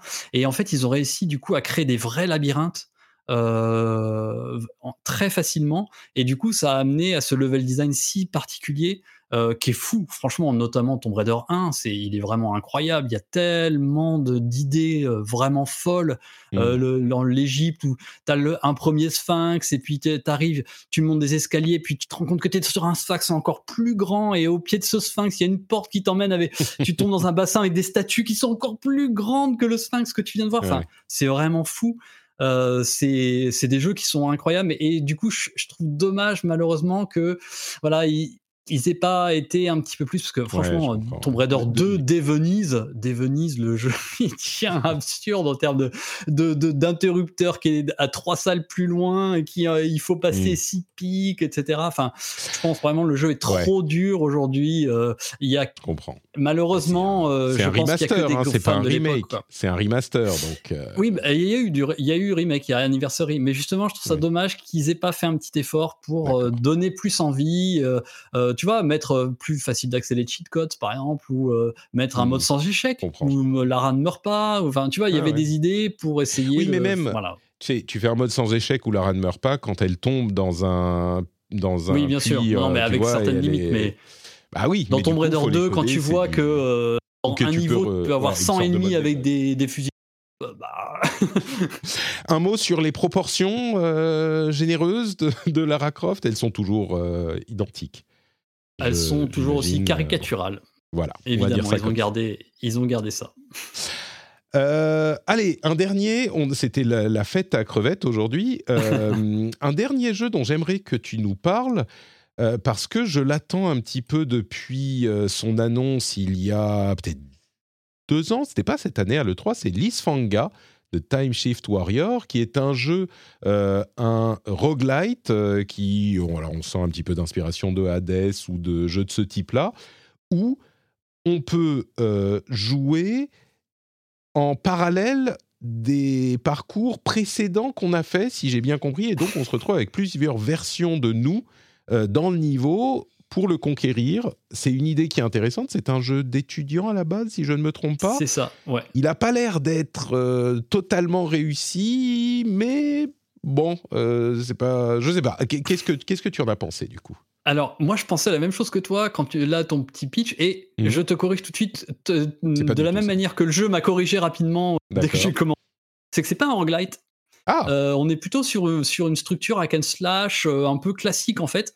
Euh, et avec du combat par arène euh, et en fait euh, c'est une sorte de jeu coop en solo c'est-à-dire qu'effectivement, par contre, tu décrivais bien le système de combat. En gros, j'ai une, un- je me promène dans des niveaux comme je me promènerais dans un Diablo. Et puis tout à coup, j'arrive dans une sorte d'arène. Et à ce moment-là, le jeu se met en pause. Et le jeu, il me montre euh, la disposition des ennemis. Euh, voilà, il y a, il y a un gros bo- bonhomme au milieu, il y a des petits mobs à droite, à gauche, etc.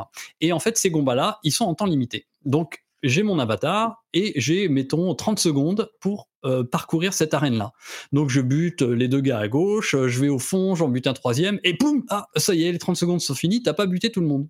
Hmm. Mais à ce moment-là, tu ressuscites, entre guillemets, et tu incarnes ta deuxième version de toi-même, qui du coup, plutôt que d'aller à gauche où ta première version est allée pour buter les premiers mobs, elle va partir à droite pour aller buter les autres mobs. Et du coup, vous deux, vous, donc ton ghost, ta version fantôme de toi, fait le parcours que tu as fait, bute les ennemis qui sont à Hmm. gauche, et toi, tu fais ce à, à droite, les 30 secondes sont écoulées. Ah mince, t'as pas bien buté tout le monde. Mais c'est pas grave, tu réapparais une troisième fois. Et bah, du coup, je vais aller au milieu. Ouais. Et, euh, et je trouve ça euh, hyper intéressant. Et en fait, c'est ouais, ça a l'air- ça a jeu- l'air super cool comme tu le décris comme ça. c'est en fait une sorte de jeu de hack and slash euh, stratégique. Euh, D'où vraiment l'importance de ce moment où, quand tu arrives dans les combats, il y a vraiment ce moment de pause parce que on te- le jeu te propose d'observer vraiment les environnements et de commencer à te dire alors attends, là il faudrait que je passe par là avec cette première là parce que là si je je vais euh, détruire tel truc qui est un portail, euh, enfin qui va casser une barrière qui va empêcher mon deuxième clone d'apparaître, de passer à tel endroit-là au bout de 10 secondes. Et puis là, si je tue cet ennemi-là, ah, il y a des ennemis, il faut les tuer exactement au même moment dans la run. Donc il faut Ah. que mon premier, il arrive au bout de 30 secondes et que l'autre, il, habite- il arrive au bout de 15 secondes. Et en fait, il y a plein d'idées d'une ingéniosité folle. Je trouve que le concept est vraiment fouillé à fond. Ils se sont vraiment posé plein de questions. Donc des ennemis qui sont liés entre eux, des portails, euh, des ennemis que tu vas utiliser qui vont être projetés et explosés contre d'autres ennemis qui va te permettre d'accélérer la manière dont tu vas tuer, etc. Et je trouve ça fascinant. Il y a des pouvoirs euh, secondaires que tu débloques au fur et à mesure. Et euh, au bout d'un moment, tu es deux, trois, quatre, cinq versions de toi dans des niveaux de plus en plus grands. Et je trouve que c'est ultra addictif. Euh, il y a à la fois euh, beaucoup de nervosité dans les combats avec ce dash, ce héros qui va très vite, enfin cette héroïne, pardon, qui va très vite, euh, qui, euh, pas- beaucoup d'attaques, mais comme elle est vite relayée par sa- son autre version d'elle-même. euh, Il y a vraiment une grande fluidité euh, et euh, c'est très très malin euh, et ça devient vite assez compliqué. Et j'ai trouvé ça super bien fichu. Donc très belle Alors, surprise. le Donc, mai. Effectivement, à la base. Pardon, J'attends le mai. Non, non, écoute, il n'y a pas de mai. Y a pas de mai alors, Ah, super, Je suis pas allé jusqu'au bout. euh, je suis pas allé jusqu'au bout. J'ai, on va dire, une grosse dou- demi-douzaine d'heures sur le jeu.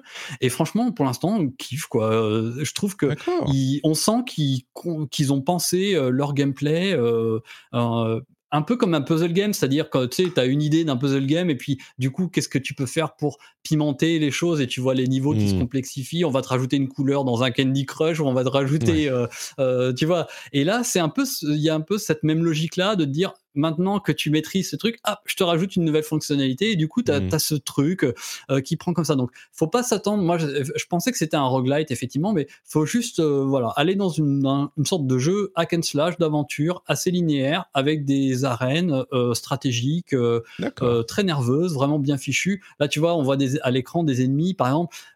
il, faut, il faut que tu ta première version de toi qui les attaque. Comme ça, ils sont divertis par ton premier clone. Comme ça, ton deuxième clone peut les attaquer aller par derrière. dans le dos, oui, d'accord. Donc il crée une diversion comme ça. Il y a plein d'idées, c'est vraiment euh, fascinant. Et effectivement, c'est un- à la base un projet étudiant des, des Art Digital. Euh, Pardon, on n'a pas, euh, on pas entendu ça, le- coupé un peu le nom de l'école. Euh, oui, c'est des étudiants là-bas, c'est un projet étudiant euh, de l'ISART Digital et qui a fini par. euh, ils ont reçu un prix Pégase, je crois, de meilleur jeu étudiant en 2022 et c'est devenu ce jeu qui est franchement hyper impressionnant. J'ai très hâte de voir ce qu'ils vont faire par la suite parce que je pense qu'ils ont. bah, on sent qu'il y a plein d'idées. euh, voilà, tout n'est pas parfait dans le, le côté 3D imo- isométrique qui est pas toujours euh, d'une lisibilité folle. Euh, voilà, il y a il y a plein de choses encore à fouiller, mais franchement, euh, moi j'ai été très très très très surpris. Bravo. Alors, c'est un jeu du développeur Sanddoor euh, qui est édité par euh, Quantic Dream. Et il est disponible disent par le- sur- leur projet euh, Spotlight, ouais. C'est ça. Euh, il est disponible sur PC, sur Steam et euh, Epic Game Store. Et donc voilà, ça s'appelle Lisfanga avec un Y. J'aurai le lien vers le trailer et tout le reste dans la newsletter, comme toujours. Euh, bah voilà pour les jeux auxquels euh, la micrevette a joué. Il y a une ou deux petites choses auxquelles j'ai joué de mon côté également. Je vais commencer par la saison 9 de Overwatch. Euh, pourquoi je parle spécifiquement de la saison 9 C'est pas juste que c'est une saison comme les autres. Euh, c'est une saison où il revoit certains éléments euh, essentiels du jeu, notamment au niveau du, compétitif. Au lancement de Overwatch 2, ils avaient voulu créer un système compétitif où euh, il, il y avait moins de pression sur les joueurs et donc, par exemple, il y avait des choses qui, sont, qui ont été assez décriées, comme le fait de ne pas voir les résultats de notre match après le match. Il fallait attendre d'en gagner 7 au départ ou d'en perdre 15. L'idée était euh, de ne pas vous mettre la pression, de vous dire essayez de faire le mieux possible à chaque match, euh, vous verrez le résultat au bout d'un moment. Et ça n'a pas du tout bien marché pour personne. Tout le monde était frustré de ne pas voir les résultats. Ils ont mis un moment à retravailler le truc. Aujourd'hui, il y a un système où on a à chaque match un, truc. pour le coup, ils, sa- ils sont allés dans l'excès inverse. C'est hyper détaillé. On a pourquoi on a gagné des points, les éléments qui font que on a gagné, perdu, etc. Pourquoi? Donc ça, c'est sympa. Euh, il y a aussi un, euh, un changement au niveau du gameplay qui est assez important. Euh, C'est-à-dire, alors, au niveau du jeu, ils ont rajouté des points de vie, augmenté la taille des projectiles. On a vu des vidéos sur euh, Twitter et ailleurs où, du coup, on n'a plus besoin de viser, entre guillemets, ce qui est un petit peu démenti par des joueurs pros qui disent de toute façon dans le jeu on bouge tellement. Oui, c'est plus facile de toucher si vous êtes en mode entraînement et que vous êtes immobile sur un bot, mais dans le jeu il faut quand même viser parce que c'est un jeu qui est tellement mécaniquement difficile Overwatch où il y a tellement de mouvements, euh, beaucoup plus que la plupart des autres jeux, donc ça change. C'est pas que tout à coup ça devient facile. Bon, faudra voir au, test. En tout cas, moi, mon impression après quelques parties, euh, c'est que je saurais pas vous expliquer pourquoi précisément, mais le feeling du jeu est meilleur. Euh, on a moins de, de- le time to kill en fait est un peu plus long. Donc, on meurt pas en deux secondes. Il y a beaucoup moins de, de one shot. Il y a beaucoup moins de. On meurt pas en deux secondes. Ça devient un petit peu plus stratégique. Et donc, j'ai l'impression, à première vue comme ça, que euh, leur but d'améliorer le feeling du jeu a été accompli. Euh, voir maintenant ce que ça donne avec le compétitif. Je vous avoue que je ne suis pas convaincu qu'ils réussiront tout à coup à faire remonter le jeu sur euh, tous les charts de euh, popularité. Mais bon, euh, c'est un, pas dans le bon sens, on va dire. Il y a un event euh, PVE qui est rigolo, mais qui, bon, n'apporte. Enfin, c'est encore un event qu'on fait une fois et puis qu'on. qu'on euh, qu'on fait une fois et qu'on refait plus jamais. Le truc qui est marrant, c'est que c'est un event PVE où au milieu, on peut choisir de euh, trahir ses amis. Donc on est une équipe de quatre, comme toujours, et euh, tu as une sorte, c'est un univers parallèle où il y a une sorte de euh, créature chtonienne qui te dit viens vers moi, accepte mes cadeaux, euh, tu vois. Et si tu vas, tu plonges dans la gueule euh, du Cthulhu euh, local. Euh, si tu le fais, et ben tout à coup tu deviens un ennemi des trois autres et tu essayes de les, de les arrêter, de leur faire euh, échouer la mission. C'est rigolo, mais bon, voilà, moi je l'ai fait une fois, j'ai pas forcément envie de leur faire une deuxième. Mais est-ce que tu as trahi tes amis euh, Mais bien sûr, évidemment. Oh, J'en étais sûr. J'en étais sûr. Mais tu on vois, aime le loot mais, mais bien sûr, exactement. Mais euh, non, mais c'est marrant parce que tu- tu- j'étais dans la partie. Et puis je vois au bout d'un moment, c'est pas tout de suite que tu trahis, mais tu vois au bout d'un moment euh, dans, dans, dans la partie, ça t'envoie des petits messages et il dit euh, viens accepte mes cadeaux. Et là je me dis mais je savais pas que tu pouvais trahir tes amis. Euh, Donc je me dis euh, bah ok je vais y aller, je vais voir ce qui se passe. et, et là tout à coup je me retrouve à, voir mes potes avec des points, des barres de vie rouges, tu vois, genre il faut les tuer. Donc c'était rigolo. Euh, mais bon, donc voilà pour euh, Overwatch 2, c'est- je le mentionne parce que c'est peut-être, je dirais que si vous étiez déçu par le compétitif d'Overwatch 2, euh, peut-être aller checker si vous n'avez pas assez de jeux euh, à faire. Si vous estimez, vous, que il- vous, vous ne pensez pas que... Eh ben, vous pouvez aller rejeter un coup d'œil du côté d'Overwatch. Un autre jeu auquel euh, j'ai joué, c'est... euh, je vous parlais la semaine dernière de Persona. Et est-ce que je vais acheter Persona euh, 5 alors que j'y ai joué sur, sur Xbox et qu'il n'était plus sur le Game Pass, machin? Eh ben, je me suis dit, non, je vais être raisonnable. Euh, je vais aller tester un jeu que je voulais tester depuis très longtemps, que j'ai euh, sur euh, PlayStation, parce qu'il était offert à un moment dans le PlayStation Plus, ou qu'il est inclus dans le Plus X Premium, machin, je ne sais plus. C'est 13 Sentinels Aegis Rim, euh, 13 Sentinelles, euh, qui est un jeu VanillaWare édité par Atlus. Euh, et qui m'a toujours intrigué. C'est un jeu où on a 13 protagonistes qui racontent une histoire. euh, je ne vais pas vous spoiler les détails, mais c'est un mélange entre un visual novel et un jeu de stratégie qui met vraiment l'accent, j'ai l'impression, sur le visual novel, même s'il y a des éléments de stratégie évidemment aussi.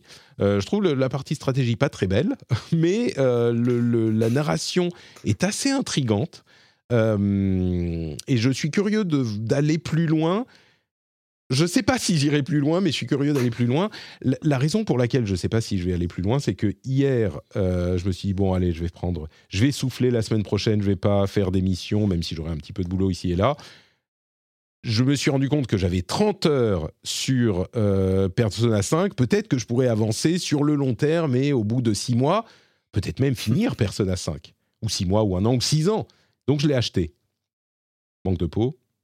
Mon fils est tombé malade là. bon. Euh, mais du coup, je ne sais pas, est-ce que je vais me diriger vers Persona? Mais vraiment, euh, 13 Sentinels, étonnant, et c'est un genre de jeu. Enfin, oui, c'est essentiellement un visual novel, mais euh, je pense que les gens qui l'ont fait, euh, en, en écoutant l'évocation du nom, se dit ah ouais, 13 Sentinels, oh là là, c'est tellement bien, c'est tellement, c'est ce genre de jeu quoi, qui marque euh, un joueur qui, qui qui joue et qui va au bout. Et vraiment, quand tu le commences, tu te dis mais où ça va, où il m'emmène, et tu sais pas. Euh, et donc je suis je suis curieux de continuer quand même un petit peu, et on verra si je le fais. Parce qu'il y a Persona de l'autre côté qui est quand même. Je me suis refait les. Je parlais avec ma femme hier soir quand les enfants étaient au lit et je lui ai montré les intros de Persona et c'est vraiment. Enfin, je pense qu'il y a peu de jeux au monde où tu repenses à l'interface utilisateur et tu dis oh ça me manque tellement. C'est- c'est assez fou. Bref. Euh, voilà pour les jeux auxquels j'ai joué et la liste sera dans les notes de l'émission, évidemment. On conclut avec euh, quelques news qui restent. D'abord, on l'a évoqué, hein, mais euh, ce soir, au moment où vous écouterez cette émission, peut-être déjà, on aura des détails sur euh, les intentions stratégiques de Microsoft pour la Xbox. À quel point est-ce qu'ils vont s'orienter vers du multiplateforme? Euh, Est-ce que ça sera simplement, c'est très possible, juste quelques titres hein? Ce qu'on entend, c'est peut-être Sea of Thieves ou Hi-Fi Rush et euh, voilà, quelques titres de ce genre-là et pas du tout des Starfield ou des. Ou est-ce qu'ils vont y aller vraiment à fond et puis abandonner cette génération Peut-être, on ne sait pas. On aura les réponses euh, suite au euh, podcast Xbox Insider, je crois. Euh, c'est comme ça qu'il s'appelle, qui aura, qui sera crois. diffusé ce soir. C'est pas bête le format podcast pour ça finalement, parce que faire un showcase ou un truc comme ça pour dire on va mettre Oui. de partout. c'est clair. On mentionnait aussi Helldivers 2 tout à l'heure, mais je veux insister sur. euh, alors, c'est le meilleur euh, lancement Steam d'un jeu PlayStation. Alors, il sort en même temps sur Steam et, PlayStation, et pas comme les jeux traditionnellement, d'abord sur PlayStation et puis il arrive sur Steam longtemps après. Euh, mais il fait un carton, Helldivers. C'est assez, assez dingue. Et en explorant un petit peu, je connaissais pas du tout Helldivers euh, 1. Et, et du coup, je me suis pas du tout intéressé aux deux. Mais, mais c'est marrant, c'est vraiment, c'est un, c'est quoi C'est un shooter, euh, looter en, en, Ouais, c'est ça. ouais, en, en- squads, en trois. Ouais. Hmm. C'est c'est une sorte de, euh, comment dire, euh, Starship Troopers, allez, on va dire ça comme Ouais. ça, Starship Troopers. Et il y a des trucs comme des choix de design qui font que c'est super marrant. Euh, Il y a du Friendly Fire, par exemple, donc tu peux shooter tes amis. Euh, Il y a du... Ça, ça te plaît, toi, comme t'aimes trahir tout le monde? Non, mais c'est ça qui montre les clips, tu sais, partageables, TikTokables. Ouais, ouais. euh, les plus fun. Et puis il y a des, tu vois, tu vas appeler des euh, des, des, des missiles tactiques, t'as des, euh, des des nukes, t'as des. C'est, c'est, c'est un jeu qui se prête beaucoup au fun, quoi, en fait, et qui est qui a un bon feeling de de, de- dans le gunplay. Donc en tout cas, c'est une une belle réussite pour Sony sur PlayStation et sur PC. C'est Euh. Naiden dans le chat a une très bonne formulation. Il dit euh, Patrick, c'est l'avocat du diable de ta team. C'est carrément C'est ça. ça. Oui, mais ils n'ont peut-être pas tout à fait tort de nous tirer dessus. Mais tu comprends, on n'a quand même pas été très sympa au round précédent. Hein faut se mettre à leur place. On l'a peut-être mérité. Euh, un truc mérité, quelle transition, c'est l'acquisition de Acquire haha, par Kadokawa. Oh. C'est qui Kadokawa? Eh ben, c'est un groupe média qui est plutôt connu pour la publication presse, euh, les mangas, ce genre de choses. On pense à Famitsu notamment. Je crois que c'est eux, Famitsu, je crois bien. Euh, et Acquire, c'est les développeurs de euh, Octopath Traveler, no- notamment. Euh, ils ont développé ça pour Square Enix. Et, Kadokawa a déjà From Software. La, enfin, ils, ont, ils sont l'actionnaire majoritaire de From Software. Je lis les notes de Sumimasen Turbo hein, sur Twitter. Les, les, les, comment dire, les inratables de Sumimasen Turbo. Euh, et c'est marrant parce que du coup, Kadokawa semble se dire qu'il y a des choses à faire dans le domaine du jeu vidéo. J'ai trouvé ça, euh, j'ai trouvé que c'était une news intéressante. Euh, et puis, j'ai aussi eu la surprise d'être séduit par le premier épisode sur la production, les coulisses du développement, l'appelle-t-il, de Rise of the Ronin, le jeu de Koei qui sortira dans, je ne sais plus, quelques semaines. On n'est pas Euh, loin de la 22 mars. 22 mars, voilà. Le même jour que Dragon's Dogma 2. Ouais, télescope. Ouais, c'est la fin du. Pourquoi? C'est la fin du. Bah, c'est la fin du, du- du- de l'année. Eh euh, oui, du fiscal, ouais. Et, ouais. Et- et au Japon, ils sont, ah, ah, ils sont souvent en fin d'année fiscale, euh, fin mars, et donc ça se bouscule souvent. Donc, euh, mais, mais du coup, euh, le, le, le making of, euh, le premier épisode du making of, je trouve que ça donne sacrément envie. Alors que a priori, j'étais pas. euh, je me disais bon, un making of, ok. Et puis en fait, ce, cette période d'Edo avec la fin d'Edo et les, les navires occidentaux qui arrivent et qui mettre le foutoir dans un pays fermé. Alors moi, j'ai fait les Langzo, j'ai étudié le Japon pendant longtemps et, tout, donc ça me parle vachement. Mais, mais bon, donc peut-être, peut-être. J'imagine les sueurs froides du côté, de- euh, désolé à chaque fois, hein, d'Ubisoft Québec, qui se retrouve avec son Assassin's Creed Red. Alors, ça n'a pas l'air d'être exactement la même cible, mais Ouais, mais quand tu vois Rise of the Ronin, franchement, le grappin, je m'envole, l'aigle qui machin, je monte en haut des, des tours. Euh, Assassin's Creed Red, alors pour ceux qui ne savent pas, Assassin's Creed Red, c'est le début de, euh, après une longue pause encore une fois, du retour d'Assassin's Creed. Ils avaient présenté plusieurs projets. Il y a euh, Hex, euh, enfin Hex comme sorcière, H-E-X, euh, Red, et c'est quoi le troisième? C'est pas Jade, hein, Jade c'est la Chine, mais... Euh, Jade, c'est euh, pour le crois. portable. Non, Ouais. bah c'est la plateforme Infinity qui, euh, Oui, qui regroupe euh, tout ça, quoi. Mais oui, donc le Red devrait arriver cette année, hein, euh, si tout va oui, bien. oui, oui. Donc, euh, et c'est le Japon, a priori, Japon médiéval. Et Ouais. oui, et on est pile, on est pile là-dedans entre Ghost of Tsushima et Rise of the Oui, Ronin. c'est c'est ça, quoi. Euh, bon, il n'empêche que, enfin, moi, tu me mets Japon médiéval. Et en plus, peut-être que Rise of the Ronin sera un peu exigeant parce que. oui, je pense, ouais. C'est quand même Nioh à la base. Voilà, ouais. Hmm. c'est ça. C'est Team Ninja. Donc, je me dis. Euh, un truc un peu plus arcade, un peu plus facile, ou quand je trouve une carte au trésor, on me dit, il y a un Voilà. pop-up, tu vois, qui me dit, fais, euh, tourne en rond dans cette zone de 4 cases et on te mettra un petit, une petite lumière pour te dire où il faut aller. Et où il y a des PNJ qui te parlent comme ça et qui te ça. recommandent d'aller à l'ouest. Euh, des petites nouvelles de Hideo Kojima qui, semble-t-il, il y a quelques années, la raison pour laquelle il s'est relancé dans euh, le, tactical euh, espionnage action game, euh, il a eu des problèmes de santé pendant la pandémie, assez graves pour euh, l'inquiéter au point qu'il écrive une... euh, une euh, merde, euh, euh, comment on dit? Une... Le document où tu dis à qui tu laisses euh, les trucs en cas de mort. Un, euh, un testament. Merci, voilà. Euh, et il s'est dit, mais les gens veulent tellement que je revienne vers... Alors c'est comme ça qu'il le tourne, hein, en tout cas, mais veulent tellement ça, peut-être qu'il faudrait que je le fasse, quoi. Et, et que j'attende pas trop longtemps, j'ai déjà 60 ans, donc c'était un petit peu, ah ouais, ok, un petit peu genre le choc. Mais voilà, c'était c'était intéressant. Ça va mon cœur? Est-ce que tu as éternué sur la Switch? Non? Ok. tu veux un mouchoir? Il a Tiens. splashé sur Splatoon. Ouais, c'est ça. C'est un autre type de. Tiens, mon mouchoir. Euh, C'est la, 4, c'est la 4D, quoi. c'est ça. Splatoon 4, il y aura un Inkling spécial euh, qui éternue au lieu de. Bon. Euh, quoi d'autre? Silent Hill 2, euh, c'est, il je sais pas si tu as vu le- l'article de, euh, c'était IGN Pologne, je crois, où, euh, où un développeur de Bloober Team dit non mais nous on n'a rien à voir avec ces- la, la confection des trailers. par suite au, au trailer très action qu'on avait vu dans le State of Play d'il y a deux semaines, je crois. On n'a rien à voir avec ça. Nous, on essaye de ramener ce jeu Silent Hill 2 qui a un héritage lourd, mais qui a quand même été conçu il y a genre 20 ans, même plus, Silent Hill 2. Euh, et, et, mais on fait pas un truc d'action, quoi. Et ils ont complètement désavoué le trailer, c'était rigolo. Mais ça a été très vite euh, supprimé. Euh, Il y a eu toute une histoire avec les raisons pour lesquelles Motion Twin a annulé le développement qui était encore en cours de Dead Cells par leur société sœur ou pas vraiment sœur de Evil Empire.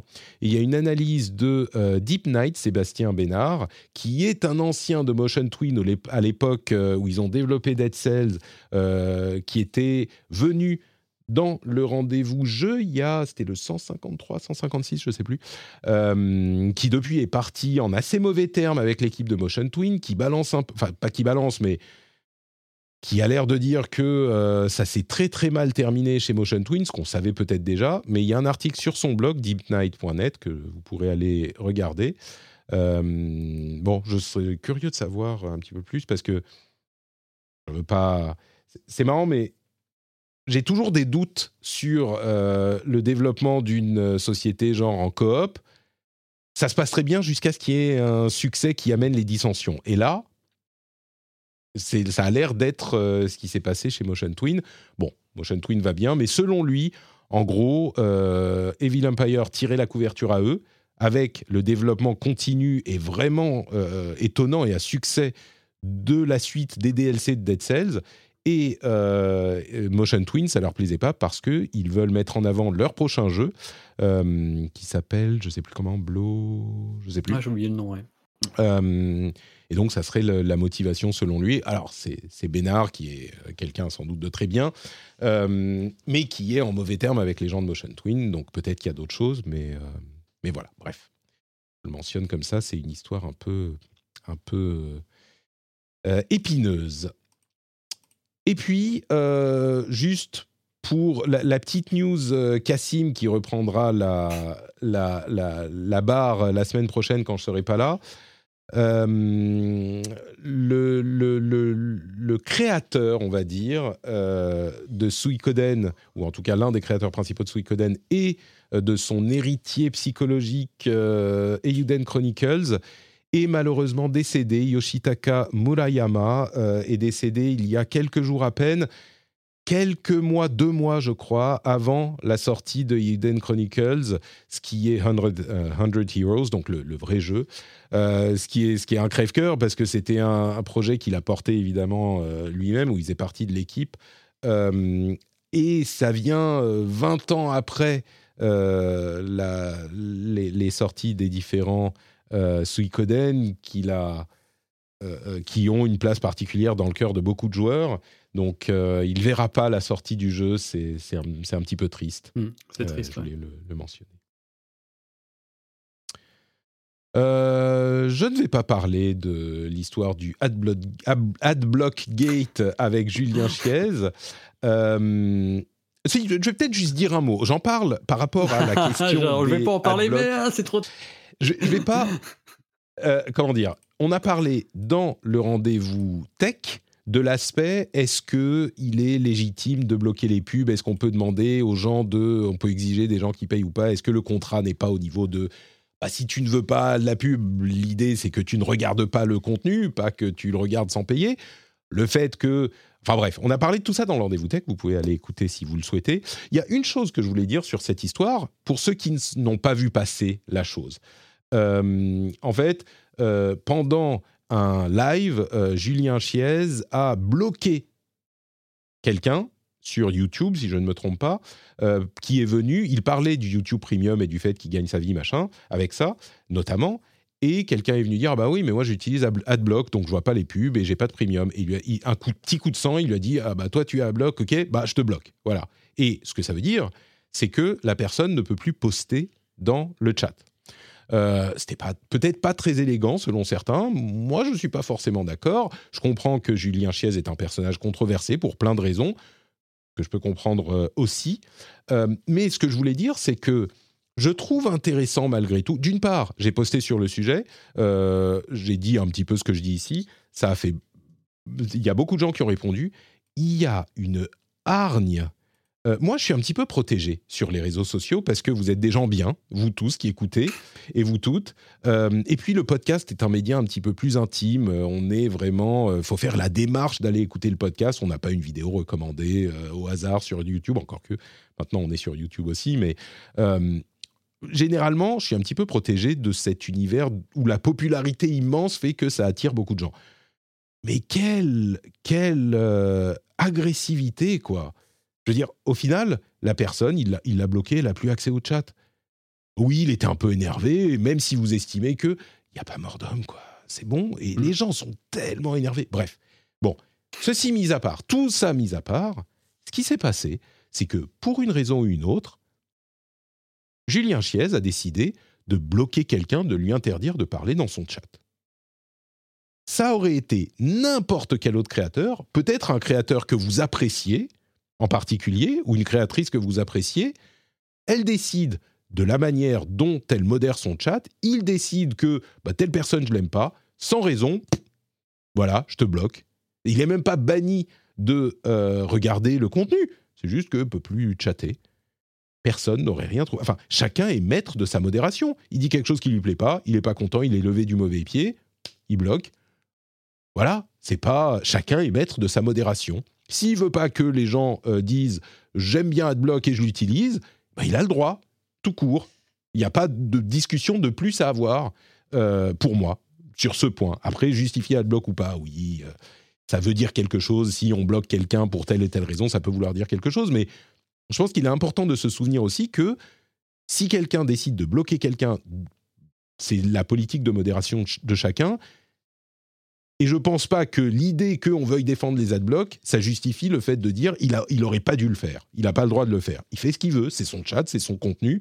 Il bloque comme il veut, sa modération, elle lui appartient. Voilà, je voulais le dire.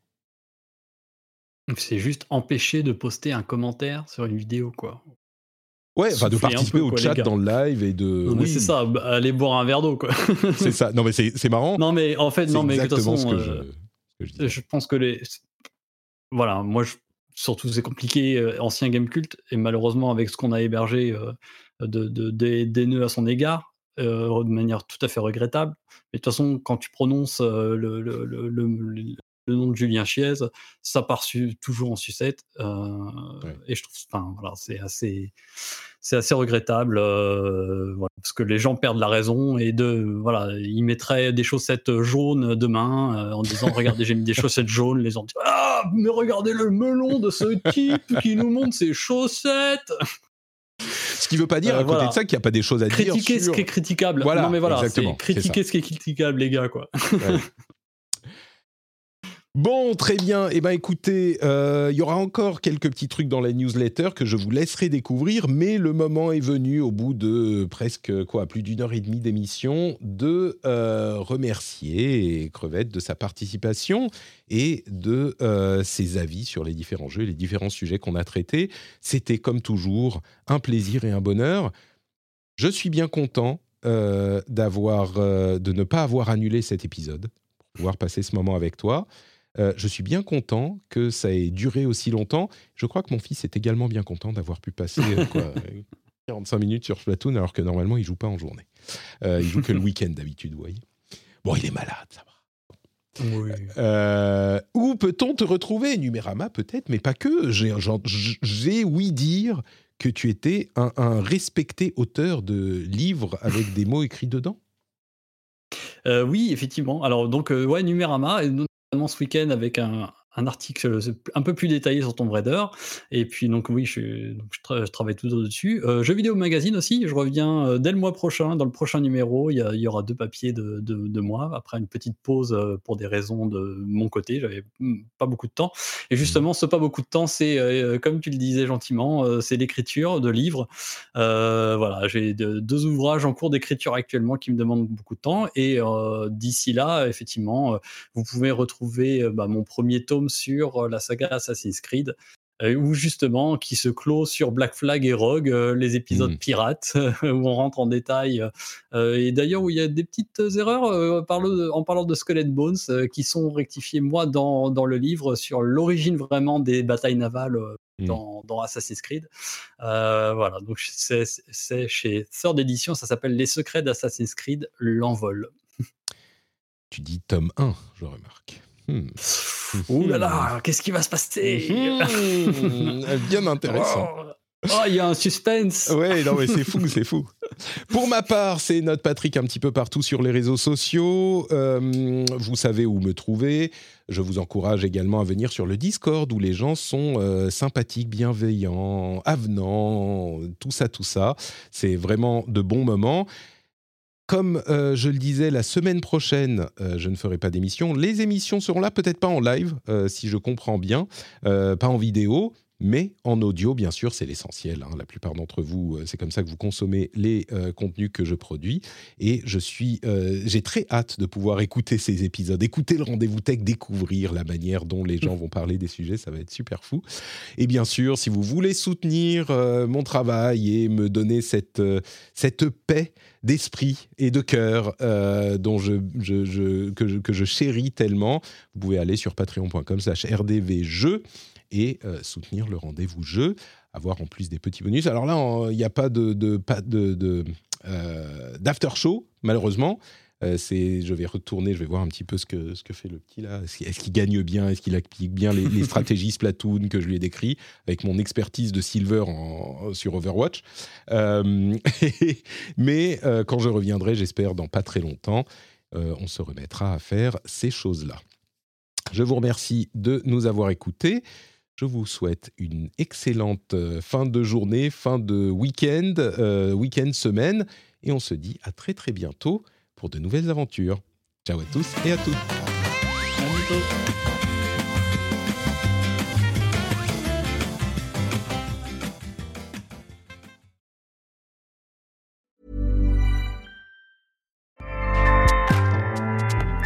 Powers the world's best podcasts. Here's a show that we recommend.